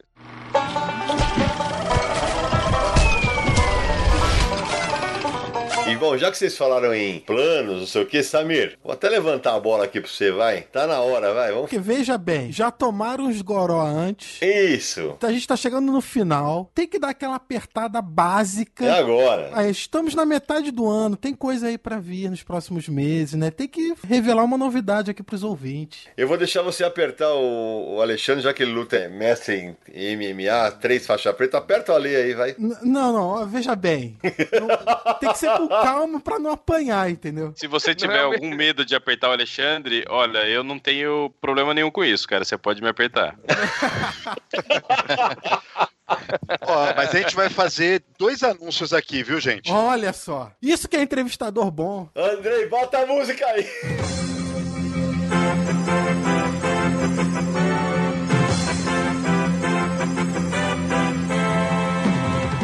Isso que é. Fala a verdade, isso que é entrevistador. Mas ele mal te apertou, Alexandre. Ele encostou a mão nas suas costas. Ele ficou apaixonado por vocês quando conheceu. Ele foi com a minha cara agora, entendeu? Oh, não é bem isso também. Se fosse uma luta, eu diria que o Samir fez aquela posição do fim do Karate Kid, sabe? Levantou as mãos assim, ó, esticou uma perna. Aí o pessoal falou: não, a gente já vai contar, fica tranquilo. porque- Mas vamos lá, tamo curioso, pelo amor de Deus. Eu falo de um quadrinho e você fala do livro, pode ser, Alexandre? O próximo quadrinho do Pipoca Nankin, depois do Charlie Chan, a gente vai fazer uma pré-venda diferente aí, fazer um teste, né? Inaugurar a pré-venda com dois produtos: o livro e um quadrinho que vai chegar, inclusive, no mesmo dia, vai ser o mesmo dia de lançamento. E o quadrinho vai ser o Blood, uma história de sangue Oh, do oh. JM Demetes e o Kent Williams. Belo quadrinho. Foi publicado pela editora Abril no começo dos anos 90 e esgotado há muitos anos. Belíssimo resgate. Eu preciso falar uma coisa sobre essa obra. Existe um review no Universo HQ assinado por Bruno Zago. Como tudo tá ligado e como tudo faz parte da nossa raiz. A gente, como fã de quadrinho, volta. Você nos convidou, Sidão, durante a visita à MSP. Isso. É, foi a gente. Lembra aquela vez que nós fomos lá que o Alexandre mencionou, que foi bem legal e tudo? Você nos convidou, cada um escolheu um quadrinho pra falar. Eu tinha lido o Blad na época, tava pirado, apaixonado, e foi o que eu resenhei, exatamente. E agora tudo dá volta, o ciclo se completa e a gente lança isso. Eu quero ver Louco, alguém né, falar cara? agora, Bruno. Ah, vocês estão lançando isso daí só pra ganhar dinheiro, só pra vender. Vai ler o resenha do Bruno lá de 2011, manezão. Ele sempre gostou dessa É, obra. O Bruno ele resenhou na época a edição encadernada, que a gente já falou em outros episódios do Confins, que na verdade era um encalhernado. Pegava os quatro lá, refilava, botava a capa e botava de novo na banca, né? É. Foi, E foi. tá, foi e tá isso sendo um processo muito maneiro, porque a ideia também é do pipoca. Por que, que eu falo que no longo prazo vai- o catálogo vai fazer sentido como um todo? Porque, por exemplo, fizemos um resgate do Marada, que tem essa cara, já saiu no Brasil, existe um público formado, era um quadrinho consagrado que estava muito tempo fora das bancas. O Blood é muito parecido com essa questão do Marada, né? De época de publicação aqui, do resgate que a gente está fazendo. A ideia é fazer alguns grandes resgates de coisas que já foram apresentadas para o público brasileiro, tem um público formado, mas merece um novo público também, porque são obras muito perenes, né? Blood é simplesmente maravilhoso. É o Demetrius escrevendo muito e o Kent Williams fazendo cada página ali é uma obra-prima. E o mais legal disso é que a gente tá conversando, principalmente o Alexandre, trocando ideia direto com os caras, assim, sabe? E eles são super solícitos, né, Ale? Muito solícitos. Tem sido um processo espetacular com o Demetrius e o Kent Williams acompanhando de perto cada passo que a gente dá, mas é, num lance de querer ver o melhor do quadrinho mesmo. Porque também já lá nos Estados Unidos está fora de catálogo há um tempo, né? Então, para eles é muito bacana ver is- essa obra voltando à tona. E tão, tão dispostos a oferecer material extra, fazer várias coisas. E tá sendo sensacional. E para os nossos ouvintes que queiram saber, os três colaboraram no Universo HQ quando a gente derrubou a marca de 5 mil resenhas, já, hoje já são acho que quase 9 mil. Foi dia 18 de fevereiro de 2011. E se vocês quiserem, se vocês que gostam de investigar o que o Pipoca Nequim pensa em lançar, essas coisas assim, né? O menino Alexandre Calari resenhou Zef, Um Homem em Busca da Luz, que saiu pela Ibal. E o menino Daniel Lopes a- a- resenhou um ótimo material, As Aventuras de Luther Arkwright, que saiu em dois volumes pela Via Lettera e está esgotado no Brasil há anos. Olha, só de você Eita! lembrar dessa resenha, eu já me arrepio inteiro, porque eu sou completamente apaixonado por esse quadrinho aí. Sim, material do Brian Talbot, né? É, o Talbot é um gigante e, nossa, seria um prazer, assim, inenarrável lançar Talbot com o Pipoca e Nanquim. Mas isso ainda é só planos, tá, gente? Não é nem um easter egg, não é nada, assim, é só um sonho que eu tenho. E só pra fechar, como o mundo dá voltas, o Zé Fide aí, que eu amo e adoraria publicar isso também, foi lançado no Brasil com capa de quem? Do Esteban Maroto. Esteban Maroto, e desenho de um cara que eu adoro, que é o Aspiri. É, e o roteiro era Sidoncha. Então é isso. De uma maneira ou outra, aí todas as obras que a gente publica tem a nossa raiz de fã de quadrinho, assim, sabe? São coisas que a gente realmente ama. E tá, no final das contas tá tudo ligado. É bem fácil de adivinhar as próximas coisas que a gente vai lançar. É, mas eu fiquei feliz que vocês lembraram do fato da resenha antes da gente falar. Que legal. Aliás, Bruno, você termina a resenha falando assim: merece ser conhecido e por que não republicado. Na época eu nem imaginava, né? Que eu mesmo Olha iria só, publicar. Daniel, eu vou dar uma sugestão. Coloque no release a frase de Bruno Zago. Exatamente. o release vai ter isso. Vai ter Bruno Zago 2011. Universo HQ. Demorou. O livro que vai sair junto, obviamente, é o segundo volume do Conan o Bárbaro, que a gente vem pra dar continuidade pra coleção. Outra vez com capa do Frank Frazetta, outra vez seguindo a ordem de publicação original do Robert Howard, é, outra vez com tradução de Alexandre Calari, com sobrecapa, vai seguir exatamente o padrãozinho da coleção. Com um marcador de página de outra espada do filme. Primeiro teve a espada que o Schwarzenegger encontra numa dungeon que ele acaba caindo. Essa vai ser a espada que era do pai dele no começo do filme e tal. Vai ficar uma edição bem, bem caprichada, mano. Bacana demais. Agora, já que vocês levantaram essa bola, eu tenho que perguntar pra vocês. E quadrinho nacional? Esse bem, porque a gente até teve essa conversa, acho que foi em Floripa nesse ano, que eu falei pra vocês, beleza, vocês estão na fase de, como eu costumo diferenciar, de editar texto de quadrinho, que é o material que vem de fora tal. E editar quadrinho mesmo. É vocês discutirem um roteiro com o cara, conversarem sobre a arte. Esse passo tá na mira, Daniel? Ah, eu morro de vontade, Sidão. Eu já tive a oportunidade e a felicidade de acompanhar alguns quadrinhos surgindo do zero aí, de amigos como o Camilo Solano, o Luciano Uhum. Salles, e pude trabalhar assim nesse lado mais editor, editor de quadrinho mesmo, né? sim, sim. Eu morro de vontade, eu acho que faz todo sentido o Pipoca e Nanquim ter um catálogo de quadrinhos nacionais também. A gente tem pensado muito e analisado algumas propostas, algumas ideias que a gente tem para tanto artistas novos quanto fazer um resgate legal, como a gente faz aí com quadrinhos europeus, né, quadrinhos internacionais. Tem que analisar direitinho. Não vai ser para esse ano, provavelmente para o outro, e vai ser no padrão Pipoca e Nanquim, de qualidade, alguma coisa Muito uma, uma obra mais fôlego, né? Não vai ser uma história curtinha, não vai ser um, um gibi rapidinho de poucas páginas. Eu quero alguma coisa mais de fôlego. Mas a gente já tem pensado muito nisso e faz to- total sentido com a proposta que a gente tem de publicar quadrinhos do mundo inteiro e que precisam chegar ao, grande público, Pra né? parte do resgate, depois falamos em off. Vou dar umas sugestões aí. Ah, eu ó, quero todas. Me fala que eu vou anotar tudo. Ô, posso dar sugestão em on já? Não. Pô, não, eu tinha 10 sugestões aqui. Eu reduzi pra duas, porque vai que assim sai, entendeu? É melhor. Mas que se bem que pode ser uma má ideia essa, né? Deve ter um monte de Não, os editor outros ouvindo aí, vão né? escutar. Vão escutar. É, aí você se, aí você se vira sugestão, não. não, Não, mas, mas vamos que vamos. Eu gosto da ideia, vamos. corre. É, Uma que o meu amigo Aldaci Júnior vai assinar embaixo. Qualquer trabalho do Jean-Pierre Gibrat. Falamos isso no programa, Naranja. Quadrinhos que nós merecemos ter.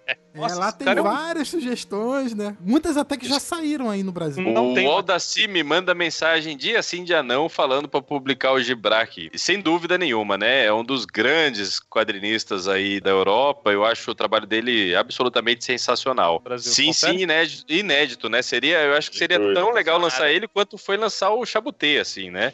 Botei, sem dúvida. E a outra dica, essa é a cara de vocês, hein? O Decálogo. Só foram 10 álbuns publicados, todos com o roteiro do Frank Giraud, que é um fran- francês, né? Ah, cada um com um artista europeu desenhando, e isso foi lançado como uma coletânea. Quer dizer, na verdade é uma história só, né? Cada capítulo com arte de um, de um artista diferente, e foi lançado numa edição capa dura na Europa. E assim, é um sonho ter na minha coleção. Eu queria ler, morro de vontade de ler. Ele quer ler, moçada, porque assim, num site chamado Universo HQ, tem a resenha dos 10 volumes assinadas por mim. Isso saiu pela Asa em Portugal. Eu adoro esse material. São 10 álbuns independentes, mas que tem um fio condutor. E no final a história vai se fechar. Isso é realmente incrível. E, e acho que vale a pena vocês pensarem. Ó, aproveitem que vocês têm aí o quê? Uns cinco dias pra sair na frente.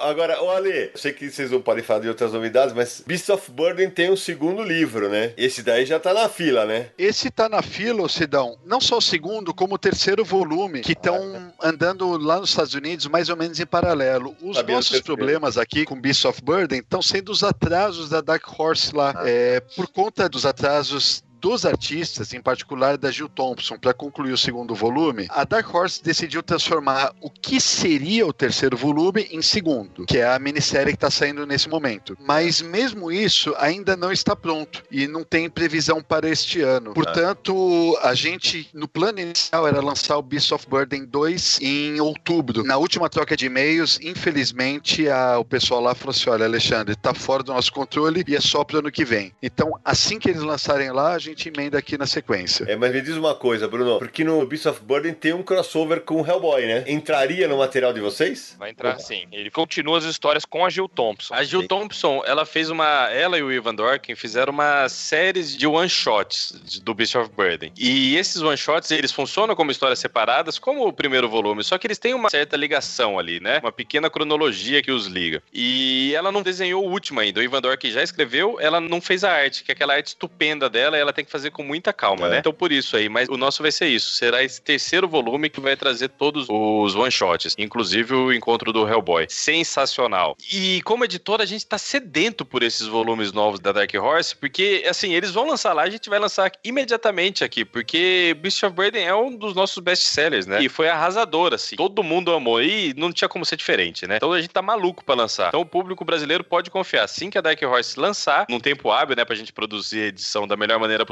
vai sair aqui no Brasil. E se por acaso alguém que tá ouvindo o programa não viu, mas os meninos já deram uma dica também, num vídeo que, divertidíssimo que eles fizeram, que eles foram me entregar o- um pedaço de madeira e aço, e eles falaram ali que eles vão lançar um chabutê por ano, hein? Ó, Vamos, vamos. no vídeo vocês já falam qual que é o próximo, Daniel? Acho que vocês falam, né? Não tem como não ser o Alone, né? É. O Tutseu, né? Putz, eu- Vocês vão traduzir direto do francês? Eu acho que ah, vocês foram muito felizes em usar o título original francês, um pedaço de madeira e aço. Fizemos questão de lançar, né? Porque o título é maravilhoso. Norte-americano Park Bench tem uma redução aí de, Nossa. de significado, de poesia absurda, né? Mas o. é, vamos analisar ainda o seu. Eu quero pensar, provavelmente, esse título aí a gente vai pensar com o tradutor, porque ao contrário do pedaço de madeira e aço, ele tem um pouco de texto, né? É, é então, verdade. se tudo der certo, vamos continuar a parceria, porque o Pedro Bolsa traduziu o Mob. Dick. Todo seu, depois, quando vier acontecer aí, conversar com ele, um título aí. É, eu acho que tudo seu é sozinho, né? Eu não sei se tem algum outro sentido em francês. Talvez solitário, né? Não sei se É, sozinho, talvez. solitário, É. alguma coisa assim, né? Pra pensar. É. E se não, eu queria só comentar também uma coisa sobre pedaço de madeira e aço, porque é uma história totalmente muda, né? Mas mesmo sendo um quadrinho mudo, não significa que não tem um roteiro, né? É, O roteiro continua sendo uma das partes mais importantes de um quadrinho, mesmo sem ter nada escrito nele, e mostra também a habilidade de Chabutê com a narrativa visual da obra, né? Com certeza. E ainda tem, é, além desse do Chabotê, nós já anunciamos também o 5 por Infinito do Sim. Sistema Maroto, que vai sair esse ano. E quero dizer uma coisa: nós vamos fazer um esquema na pré-venda que vai ser inédito no Brasil e que vai ser muito legal, hein, gente? Não dá Olha- pra falar agora, porque senão atrapalha todo o nosso planejamento. Tem que ser um negócio que tem que estar. assim que a gente for revelar, já tem que estar disponível assim. Vocês podem esperar. Vai ser um negócio de arrepiar. Rapaz do céu. Vou contar uma história rapidinha sobre 5 por infinitos. Uma curiosidade que eu, eu lembrei agora, eu nunca contei essa. Há muitos anos atrás, muitos anos, sei lá, 20 anos atrás, eu achei num sebo os da Ebal. Só que, vocês sabem, eram 19 edições, porque o último juntava o 19 e o 20. Formato grande e tal. Só que estava espalhado pelo sebo.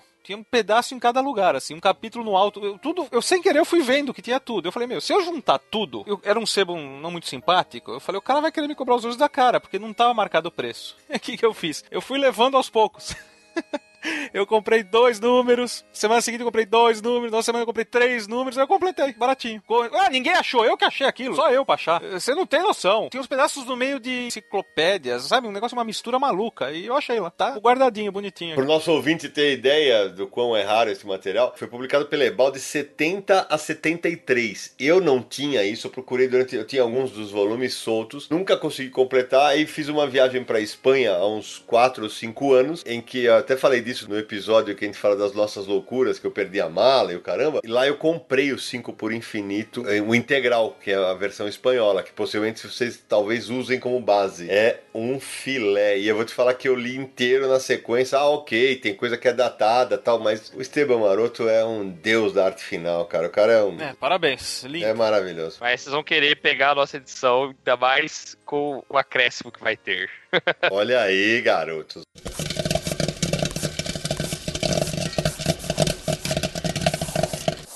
Bom, menino Samir Naliato, menino Marcelo Naranja. O papo tá espetacular. Eu ficaria mais horas aqui falando com esses três, contando histórias das editoras. Mas antes da gente fazer as indicações, eu queria pedir para cada um dos três, ou os três de uma vez, dá para contar algum caso bizarro já em quase um ano de pipoca e nanquim do mercado editorial que aconteceu? Eu vou contar um caso que foi engraçado que aconteceu entre nós três. Lá no começo, no Espadas e Bruxas, que o Ale falou que conseguiu o contato do Estevam Maroto e que o cara foi super solícito e tal, teve uma história muito engraçada que eu e o Daniel, a gente ficou noiado, pensando assim, mano, não é o Estevam Maroto coisa nenhuma, cara. É algum maluco lá da Espanha se passando pelo Estevam Maroto pra roubar a nossa grana. Você Foi. lembra, Lê? Pô, se lembro. A gente não tem comprovação nenhuma de que é o verdadeiro Estevam Maroto. Já estamos mandando Deus. dinheiro pra ele. Já estamos dando dinheiro. Como se o cara pega a grana e não manda os arquivos pra nós e não manda nada? Velho, mas foi uma discussão entre nós de medo de ser roubado.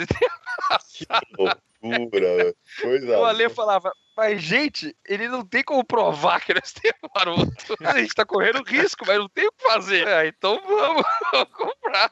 Então fazer um ping-pong aqui. Ale, qual foi o contrato mais difícil de ser fechado? Eu acho que o mais trabalhoso foi o do pequeno assassinato até o momento. Porque aconteceram várias intempéries no meio do caminho. E não, não é que foi difícil, foi trabalhoso. Porque o, vocês sabem, né? Alan Moore é o Alan Moore. Ele não tá dentro da raça humana, ele tá em outra esfera. Aí foi algo bastante trabalhoso. Falou o cara que foi visitar o Alan Moore na casa dele, né? Mas você é amigo pessoal do Alan Moore. Você sabe que em algum momento eu acho que isso teve relevância. Porque Olha quando aí. a coisa tava encrencada pro nosso lado, tinha uma gente acompanhando a gente, eh, nos acompanhando, né, intermediando o trato, falou pra mim: olha, você tem qualquer outra coisa que você possa dizer em prol de vocês, porque até então nós éramos uma editora iniciante e só tinha saído Espadas, né? A gente estava negociando ainda, o, o Ken não estava na gráfica, se eu não me engano. E aí eu peguei e falei assim: ó, diz que eu sou aquele fulano de tal que bateu na porta dele. A última coisa que eu posso te dizer. Teve, acho que, algum peso. Não sei se pra bem ou pra mal, mas teve. Daniel, qual foi o quadrinho mais difícil de produzir em termos de tradução e adaptação? Olha, Cida, um que deu bastante trabalho pra gente foi o Conto de Areia. Apesar de ser um quadrinho que não tem tanto balão assim, ele tem muito detalhe. Foi difícil pra caramba pro nosso letrista, pro Arion, adaptar aquele monte de fonte, aquele monte de retoque, as brincadeiras que o Ramon K. Pérez faz com o texto, com os balões, e foi muito difícil na tradução e na preparação de texto. Quem traduziu foi a Marília Toledo, minha esposa, e ela se pegou ali tendo um verdadeiro desafio, porque às vezes o roteiro eles aparecem entremeados nas páginas da arte, assim. Só que Uhum. só tem um pedacinho do roteiro e tem que fazer sentido com o que tá acontecendo. Às vezes são palavras completamente jogadas, assim, né? E tinha que fazer um sentido como um todo. E o quadrinho ele começa já na guarda. Então, logo nas primeiras páginas editoriais, você tem todo o roteiro do Jim Henson por trás dos editoriais. E a gente traduziu tudo isso certinho, conseguimos lá separar a camada, encontramos todo o texto do roteiro. Então foi um trabalho bem minucioso de cuidado, tanto da tradução quanto da preparação de texto. E quase matamos o nosso letrista Arion lá, que acabou entregando um dos trabalhos mais bonitos, uma das melhores adaptações, um dos melhores letreiramentos que eu já vi aqui no Brasil. Então foi um grande desafio, só que eu acho que o produto ficou absolutamente impecável. E recebeu elogios, inclusive, do Ramon K. Pérez, que ele escreveu pra gente falando que ficou lindíssima a edição. Aí isso mata a gente de Ô orgulho. Bruno, e cê- antes da gente partir para as indicações, uma dúvida, curiosidade né, de leitor de vocês. Beleza, vocês passam para o tradutor, como vocês decidem quem vai fazer a adaptação do texto, que explicando para o nosso ouvinte, que é justamente a preparação que o Daniel falou agora há pouco, que é você deixar o texto mais uniforme, a, a linguagem, garantir que fazer a primeira revisão do material. Por exemplo, um pequeno assassinato, esse aqui quem vai fazer? Sou eu. Vocês revezam, por exemplo, esse aqui faz o Bruno e os outros dois revisam? Como é que é isso? A gente reveza assim, a gente define muito por afinidade, né, no começo. Tá. Mas às vezes, quando a afinidade não é o único fator decisivo, a gente opta por quem tá mais disponível na época. Por exemplo, Pequeno Assassinato. O Alexandre tinha muita vontade de fazer a preparação de texto por ter conhecido Alan Moore e tal. Mas na época o Alexandre tava traduzindo Conan. Então eu falei, eu faço. Aí eu acabei fazendo preparação de texto. Mas quando a gente conseguiu o mangá, o Guardiões do Louvre, por eu ter trabalhado muito com mangá, obviamente, o Bruno faz a preparação de texto, sabe? Então é sempre por essa questão de afinidade. Eu acredito que o Danielzinho é muito mais fã da obra do Jim Henson, lá do Conto de Areia, porque ele conheceu o Ramon Pérez numa Comic Con, Ramon tal. Então, por ter conhecido o Ramon, por ser mais fã do Jim Henson, ele fez a reparação de texto. Okay. Então nós vamos nessa, por afinidade. O primeiro caso em que não foi um de nós três a fazer a reparação de texto foi justamente agora com a arte de Charlie Chan, que nós três estávamos, né, e ainda estamos muito atribulados com as obras que ainda vão sair com o canal em si, e nós chamamos um editor que trabalhou comigo, que é o Diego Rodegueiro, que é excelente editor, e passamos a preparação de texto para ele, mas depois da preparação de texto dele, a gente também fez uma revisão e tal, mas foi o primeiro que ficou fora das nossas mãos.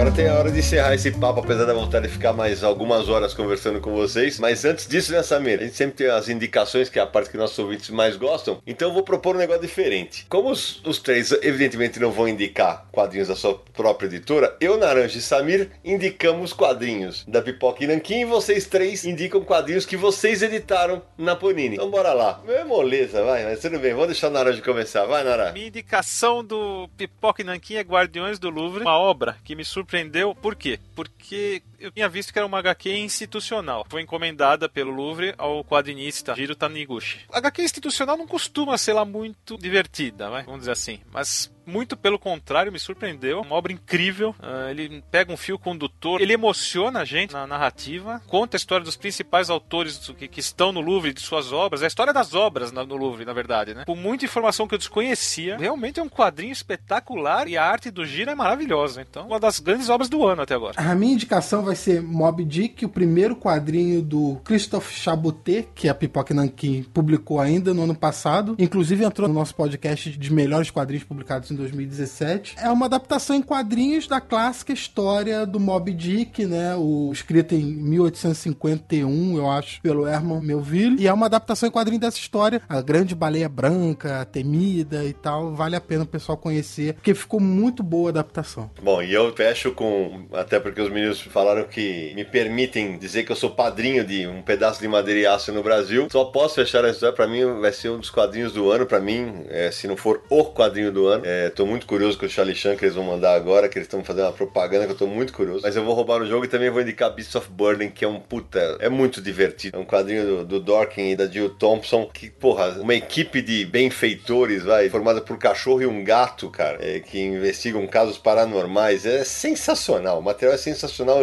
lindamente desenhado. É só uma curiosidade: o Beast of Burden, além disso, que os autores acertaram a mão são nas características de cada raça de cachorro, nas atitudes caninas, vamos dizer assim, apesar deles falarem. Eu, por exemplo, eu adoro cães. Fiquei encantado com essa. E tem aquela história específica, que quem leu sabe qual é, né? História mais pesada dentro do contexto, que aquilo merece um prêmio. Tem que ser lido. Né? Bom, e agora é a hora do nosso convidado. Então vamos ver o que, que, que os três vão indicar que eles editaram. Alexandre Calari começa. Então vamos lá. Eu sou suspeito para falar que uma das coisas que eu tava mais curtindo editar era o Batman do Tom King. É, eu acho que em termos de roteirista de super-heróis, ele é o melhor da atualidade. Eu acho ele muito, muito bom mesmo. Tava amando essa fase. Que nem o Bruno contou que deu dor na consciência dele largar alguns mangás que ele estava editando, a mesma coisa comigo foi com esse Batman, porque eu era o editor da revista e todo o resto eu pude largar a mão numa boa. Mas a fase Tom King me doeu o coração, tanto que eu fiz um vídeo sobre isso lá no canal e eu recomendo demais essa revista mensal que o Tom King vinha fazendo, com uma série de desenhistas diferentes, inclusive o, Tony Daniel, que é um dos favoritos entre os fãs, mas a abordagem que o Tom King vem dando pro Homem Morcego é muito inusitada, muito diferente e eu acho realmente um material brilhante. Isso é o que eu recomendo para os fãs. Maravilha. Bruno Zagon. Bom, vamos lá. É, vou fazer uma recomendação de um quadrinho que ainda está em andamento, né? Que o ouvinte aí pode acabar pegando. Apesar de ter aquela vontade de indicar Dragon Ball, né? Que eu editei lá atrás, que a minha obra é uma das minhas favoritas da vida. O mesmo Lobo Solitário, que já saiu antes, mas eu estava editando também, mas é muito conhecido. Eu vou então indicar um que eu acho que não estão dando a devida atenção para ele, que é o One Punch Man. Eu, eu, comecei a editar esse material, editei ele até o volume 11, depois outra pessoa assumiu no meu lugar, mas é um material do qual eu me orgulho muito de ter participado, porque além da história ser muito legal, principalmente para quem tá acostumado com a pegada mangá, por conta das brincadeiras que ele faz com os próprios mangás, né? Tirando onda e subvertendo muita coisa que os shonens criaram e tal, é, ele tem um humor muito característico assim, mas além disso tem o meu trabalho como editor que eu achei que contribuiu muito para da série, sabe? O autor, ele faz muita onomatopeia integrada à ação, à arte uhum. sequencial em si. Então a onomatopeia se estende pelo chão, acompanha o movimento de um soco. É o Yusuke uhum. Murata que desenha, né? E esse artista é fenomenal. E aqui no Brasil a gente tem aquele hábito de botar a legendinha embaixo da onomatopeia original japonesa. E eu tive todo um trabalho, assim, de entender que a legenda não podia ser de qualquer jeito. Então eu cuidava, eu e os, os letristas que trabalhavam comigo, cuidávamos para a legenda acompanhar o movimento da onomatopeia, saca? E de colocar colocar os gritos dos personagens, que eram todos estilizados pelo letrista japonês, fazer de um jeito que ficasse igualzinho à edição japonesa, mas adaptada para o português. Então foi um trabalho que a versão nacional ficou muito bonita, respeitando demais o trabalho do Yusuke Murata e do One, né? E a história é maravilhosa, cara. Pode parecer boba no começo, de ser simplesmente um cara brigando contra monstros gigantes. Ela vai evoluindo, evoluindo, apresentando novos personagens, personagens super carismáticos, né? Acho que essa que é a graça de um mangá de ação serializado, assim. Os personagens, você vai se apegando, né? Dragon Ball é o que é porque você gosta do Goku, você gosta do Piccolo, do Vegeta. E o One Punch Man vai criando personagens que com o tempo vão entrar pra cultura japonesa, assim, e se destacar tanto quanto o Dragon Ball, não tenho dúvida nenhuma. É um título que merece ser, sim, lido. E tem muita gente que falou, ah, depois do volume 3 eu me enjoei e tal, mas não enjoem, sigam adiante. A história cresce bastante. E o lance dele explorar o mesmo negócio sempre, que é o fato do cara dar um soco e matar uhum. seus inimigos, até onde isso vai continuar interessante? E o roteiro é absurdo, cara, de fazer o bagulho continuar legal, continuar surpreendente, mesmo depois de 14 volumes que saíram no Brasil, né? Você fica impressionado, você fala, meu Deus, que talento tem esses artistas. Então minha recomendação é One Punch Man. Curioso, foi um mangá que não me pegou, mas vou até dar uma nova chance depois do que você falou agora. Menino Daniel Lopes. Vou abrir meu coração e falar das coisas que me deixam mais triste, é igual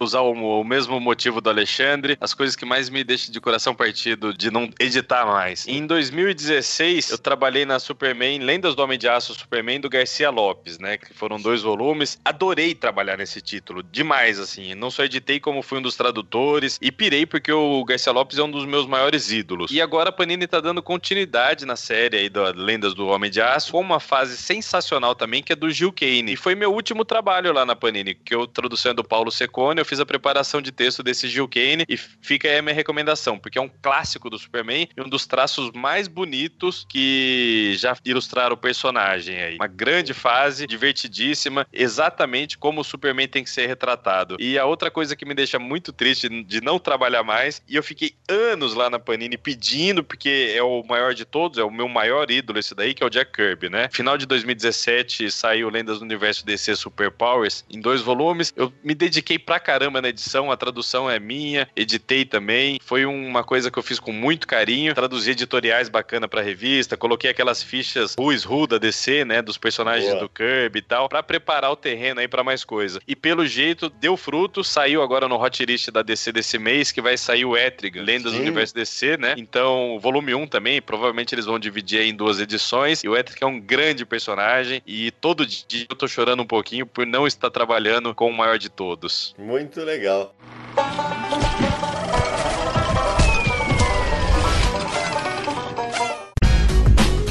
Atenção ouvinte de podcast, temos um recado muito importante para você. A ABPOD, Associação Brasileira de Podcasters, em parceria inédita com a Rádio CBN, está realizando entre os dias 1 de julho e 15 de agosto a quarta edição da Pod Pesquisa, que vai atualizar o perfil do público brasileiro de podcasts, além do perfil do produtor de podcast e também dos ouvintes de rádio. Acesse agora podpesquisa.com.br, preencha o questionário e participe dessa importante ação para um crescimento ainda maior do podcast no Brasil.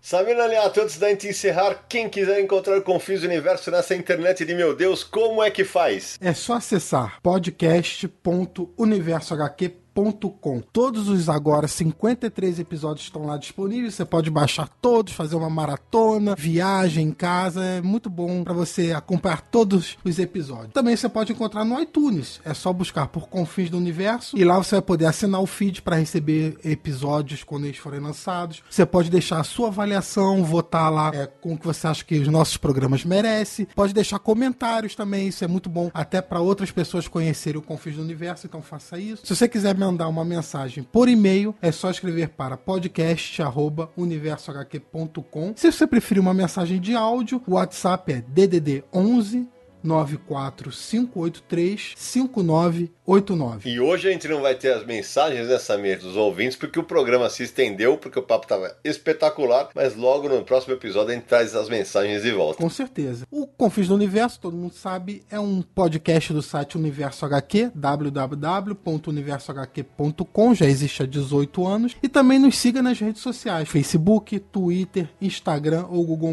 só digitar Universo HQ. Lembrando que Confins do Universo é um podcast quinzenal. E se você quiser é, nos ajudar a manter esse projeto, veja lá a página no Catarse, catarse.me barra universo HQ. É isso aí. Meus amigos, eu queria agradecer demais, agora passar as palavras finais aqui. Puta, que programa gostoso que eu falei, ficaria horas, foi como se a gente tivesse sentado todo mundo num bar conversando, e acho que é, é legal dividir com os ouvintes, com o público de vocês, um pouco da história, é, a história de vocês. O primeiro episódio dessa série que a gente vai fazer no aniversário aqui, que é o Histórias Editor, foi com o Leandro Luiz de Delmanto, hoje na Devir, né? E a gente quis trazer justamente a ótica de editores recentes que estão se destacando pelo trabalho. Pô, acho que foi um presentaço pra gente. Então, primeiro, as despedidas. Ale, muito obrigado. Eu que agradeço, Sidão. E foi uma oportunidade muito bacana trocar essa ideia com vocês, passar um pouquinho dessa experiência para nós, dar a oportunidade de contar a história, a trajetória que a gente teve. Muita gente acha que foi fácil, né? Dá para perceber que não foi nada fácil. Teve é. Muito trabalho envolvido nisso tudo, muita compenetração. A gente precisou de muita diligência, muita resiliência para conseguir conquistar o que nós até onde chegamos a, nesse momento, né? Então foi uma oportunidade bem bacana da gente passar isso pro público e de conversar com vocês, pessoas maravilhosas. Obrigado. Tá, a porta tá sempre aberta. Bruno Zago. Quero ressaltar uma coisa que o Daniel falou lá atrás, no começo do programa, né? Que para mim é muito maluco pensar antes mesmo de eu fazer pipoca e nanquim, quando eu só lia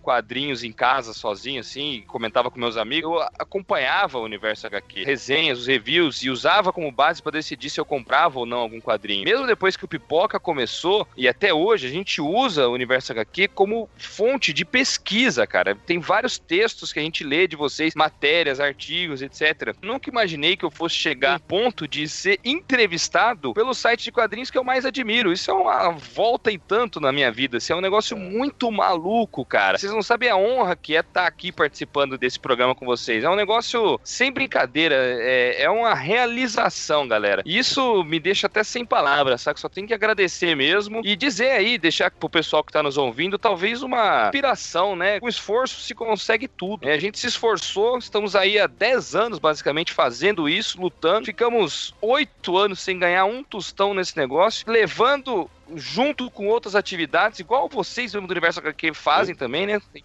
tem outras atividades e tal. Sim. E conseguimos chegar no lugar. Se você tem vontade de fazer alguma coisa, com um esforço e dedicação, você vai conseguir. É, nós somos a prova viva disso. Eu agradeço demais a vocês, Universo HQ, pelo apoio que não só estão nos dando hoje, como sempre nos deram. Devemos muito que a gente conquistou a vocês. Eu sempre digo, Bruno, a gente divulga todo mundo que pede que a gente divulgue. Coloca vocês na, entre aspas, vitrine do Universo HQ, que hoje, é, numericamente, é muito menor do, do que o Pipoca e Nanquim, é, mas naquele momento foi importante para vocês. E, e, o resto são vocês que fazem, cara. É com o trabalho de vocês. É, então, vocês estão de parabéns e vocês vão colher muito mais frutos ainda. Daniel Lopes. Cidão, olha, é uma satisfação muito grande compartilhar, conversar desse sonho que a gente realiza todo dia lá no Pipoca e Nanquim. É, além de agradecer o público aqui do Confins do Universo, o público do Pipoca e Nanquim, eu deixo o meu registro de agradecimento pro Alê e pro Bruno, que são dois amigos e sócios incríveis, assim, os melhores que eu poderia ter. Agradeço muito a você, ao Samir e ao Naranjo pela acolhida que sempre nos deram aí. Foi uma delícia conversar Tanto é que, pô, faz quase quatro horas que a gente tá gravando. Eu não tô com vontade de me despedir. Foi, tá, tá sendo muito gostoso. Então, obrigado a todos vocês. Obrigado a todo mundo que tá ouvindo aí. E é isso. Um beijo para todo mundo. Marcelo Naranjo. Vou falar uma frase aqui que eu acho que reflete muito bem tudo que os meninos contaram aí, da, da trajetória deles. A frase não é minha, a frase da Yoko Ono, que diz o seguinte: Um sonho sonhado sozinho é um sonho.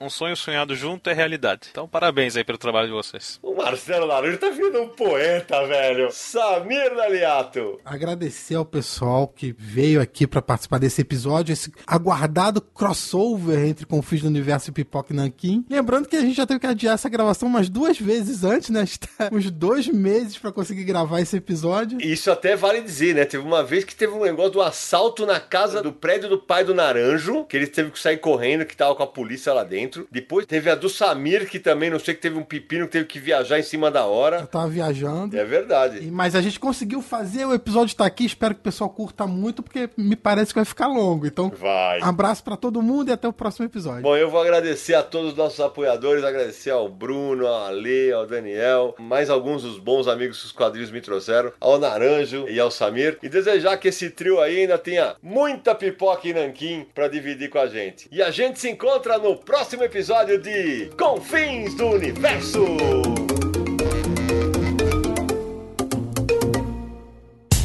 No dia mais claro ou na noite mais densa, você está deixando a nossa presença. Faça uma boa viagem de volta, mas não fique disperso. Nos encontraremos no próximo episódio de Confins do Universo.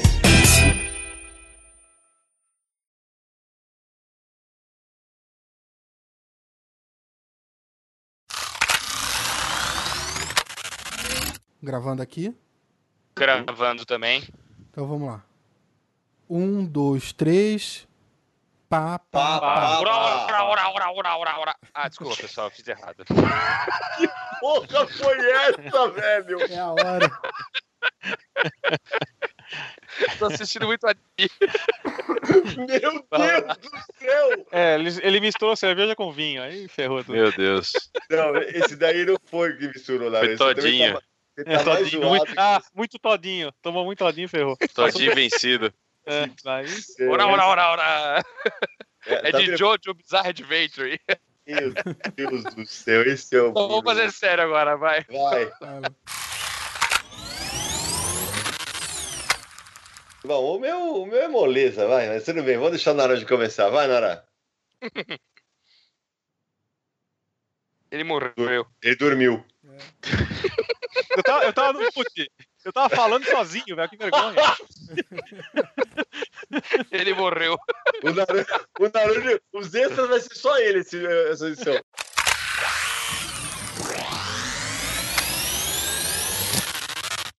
Tá, a porta tá sempre aberta. Bruno Zago. Dormiu. Dormiu. Ou o prédio caiu, sei lá. Eu tô no mesmo caso do. do, do O mute. mesmo caso do Naranjo, do Ah. Mute. Ai, hoje vai ser, esses extras vão ser sensacionais. Vai lá, Bruno. A minha primeira lembrança do trabalho de vocês, aí vocês me citam cronológico, cronológico, crono, é, Ih, E Naranjo entrou cronologicamente nos extras.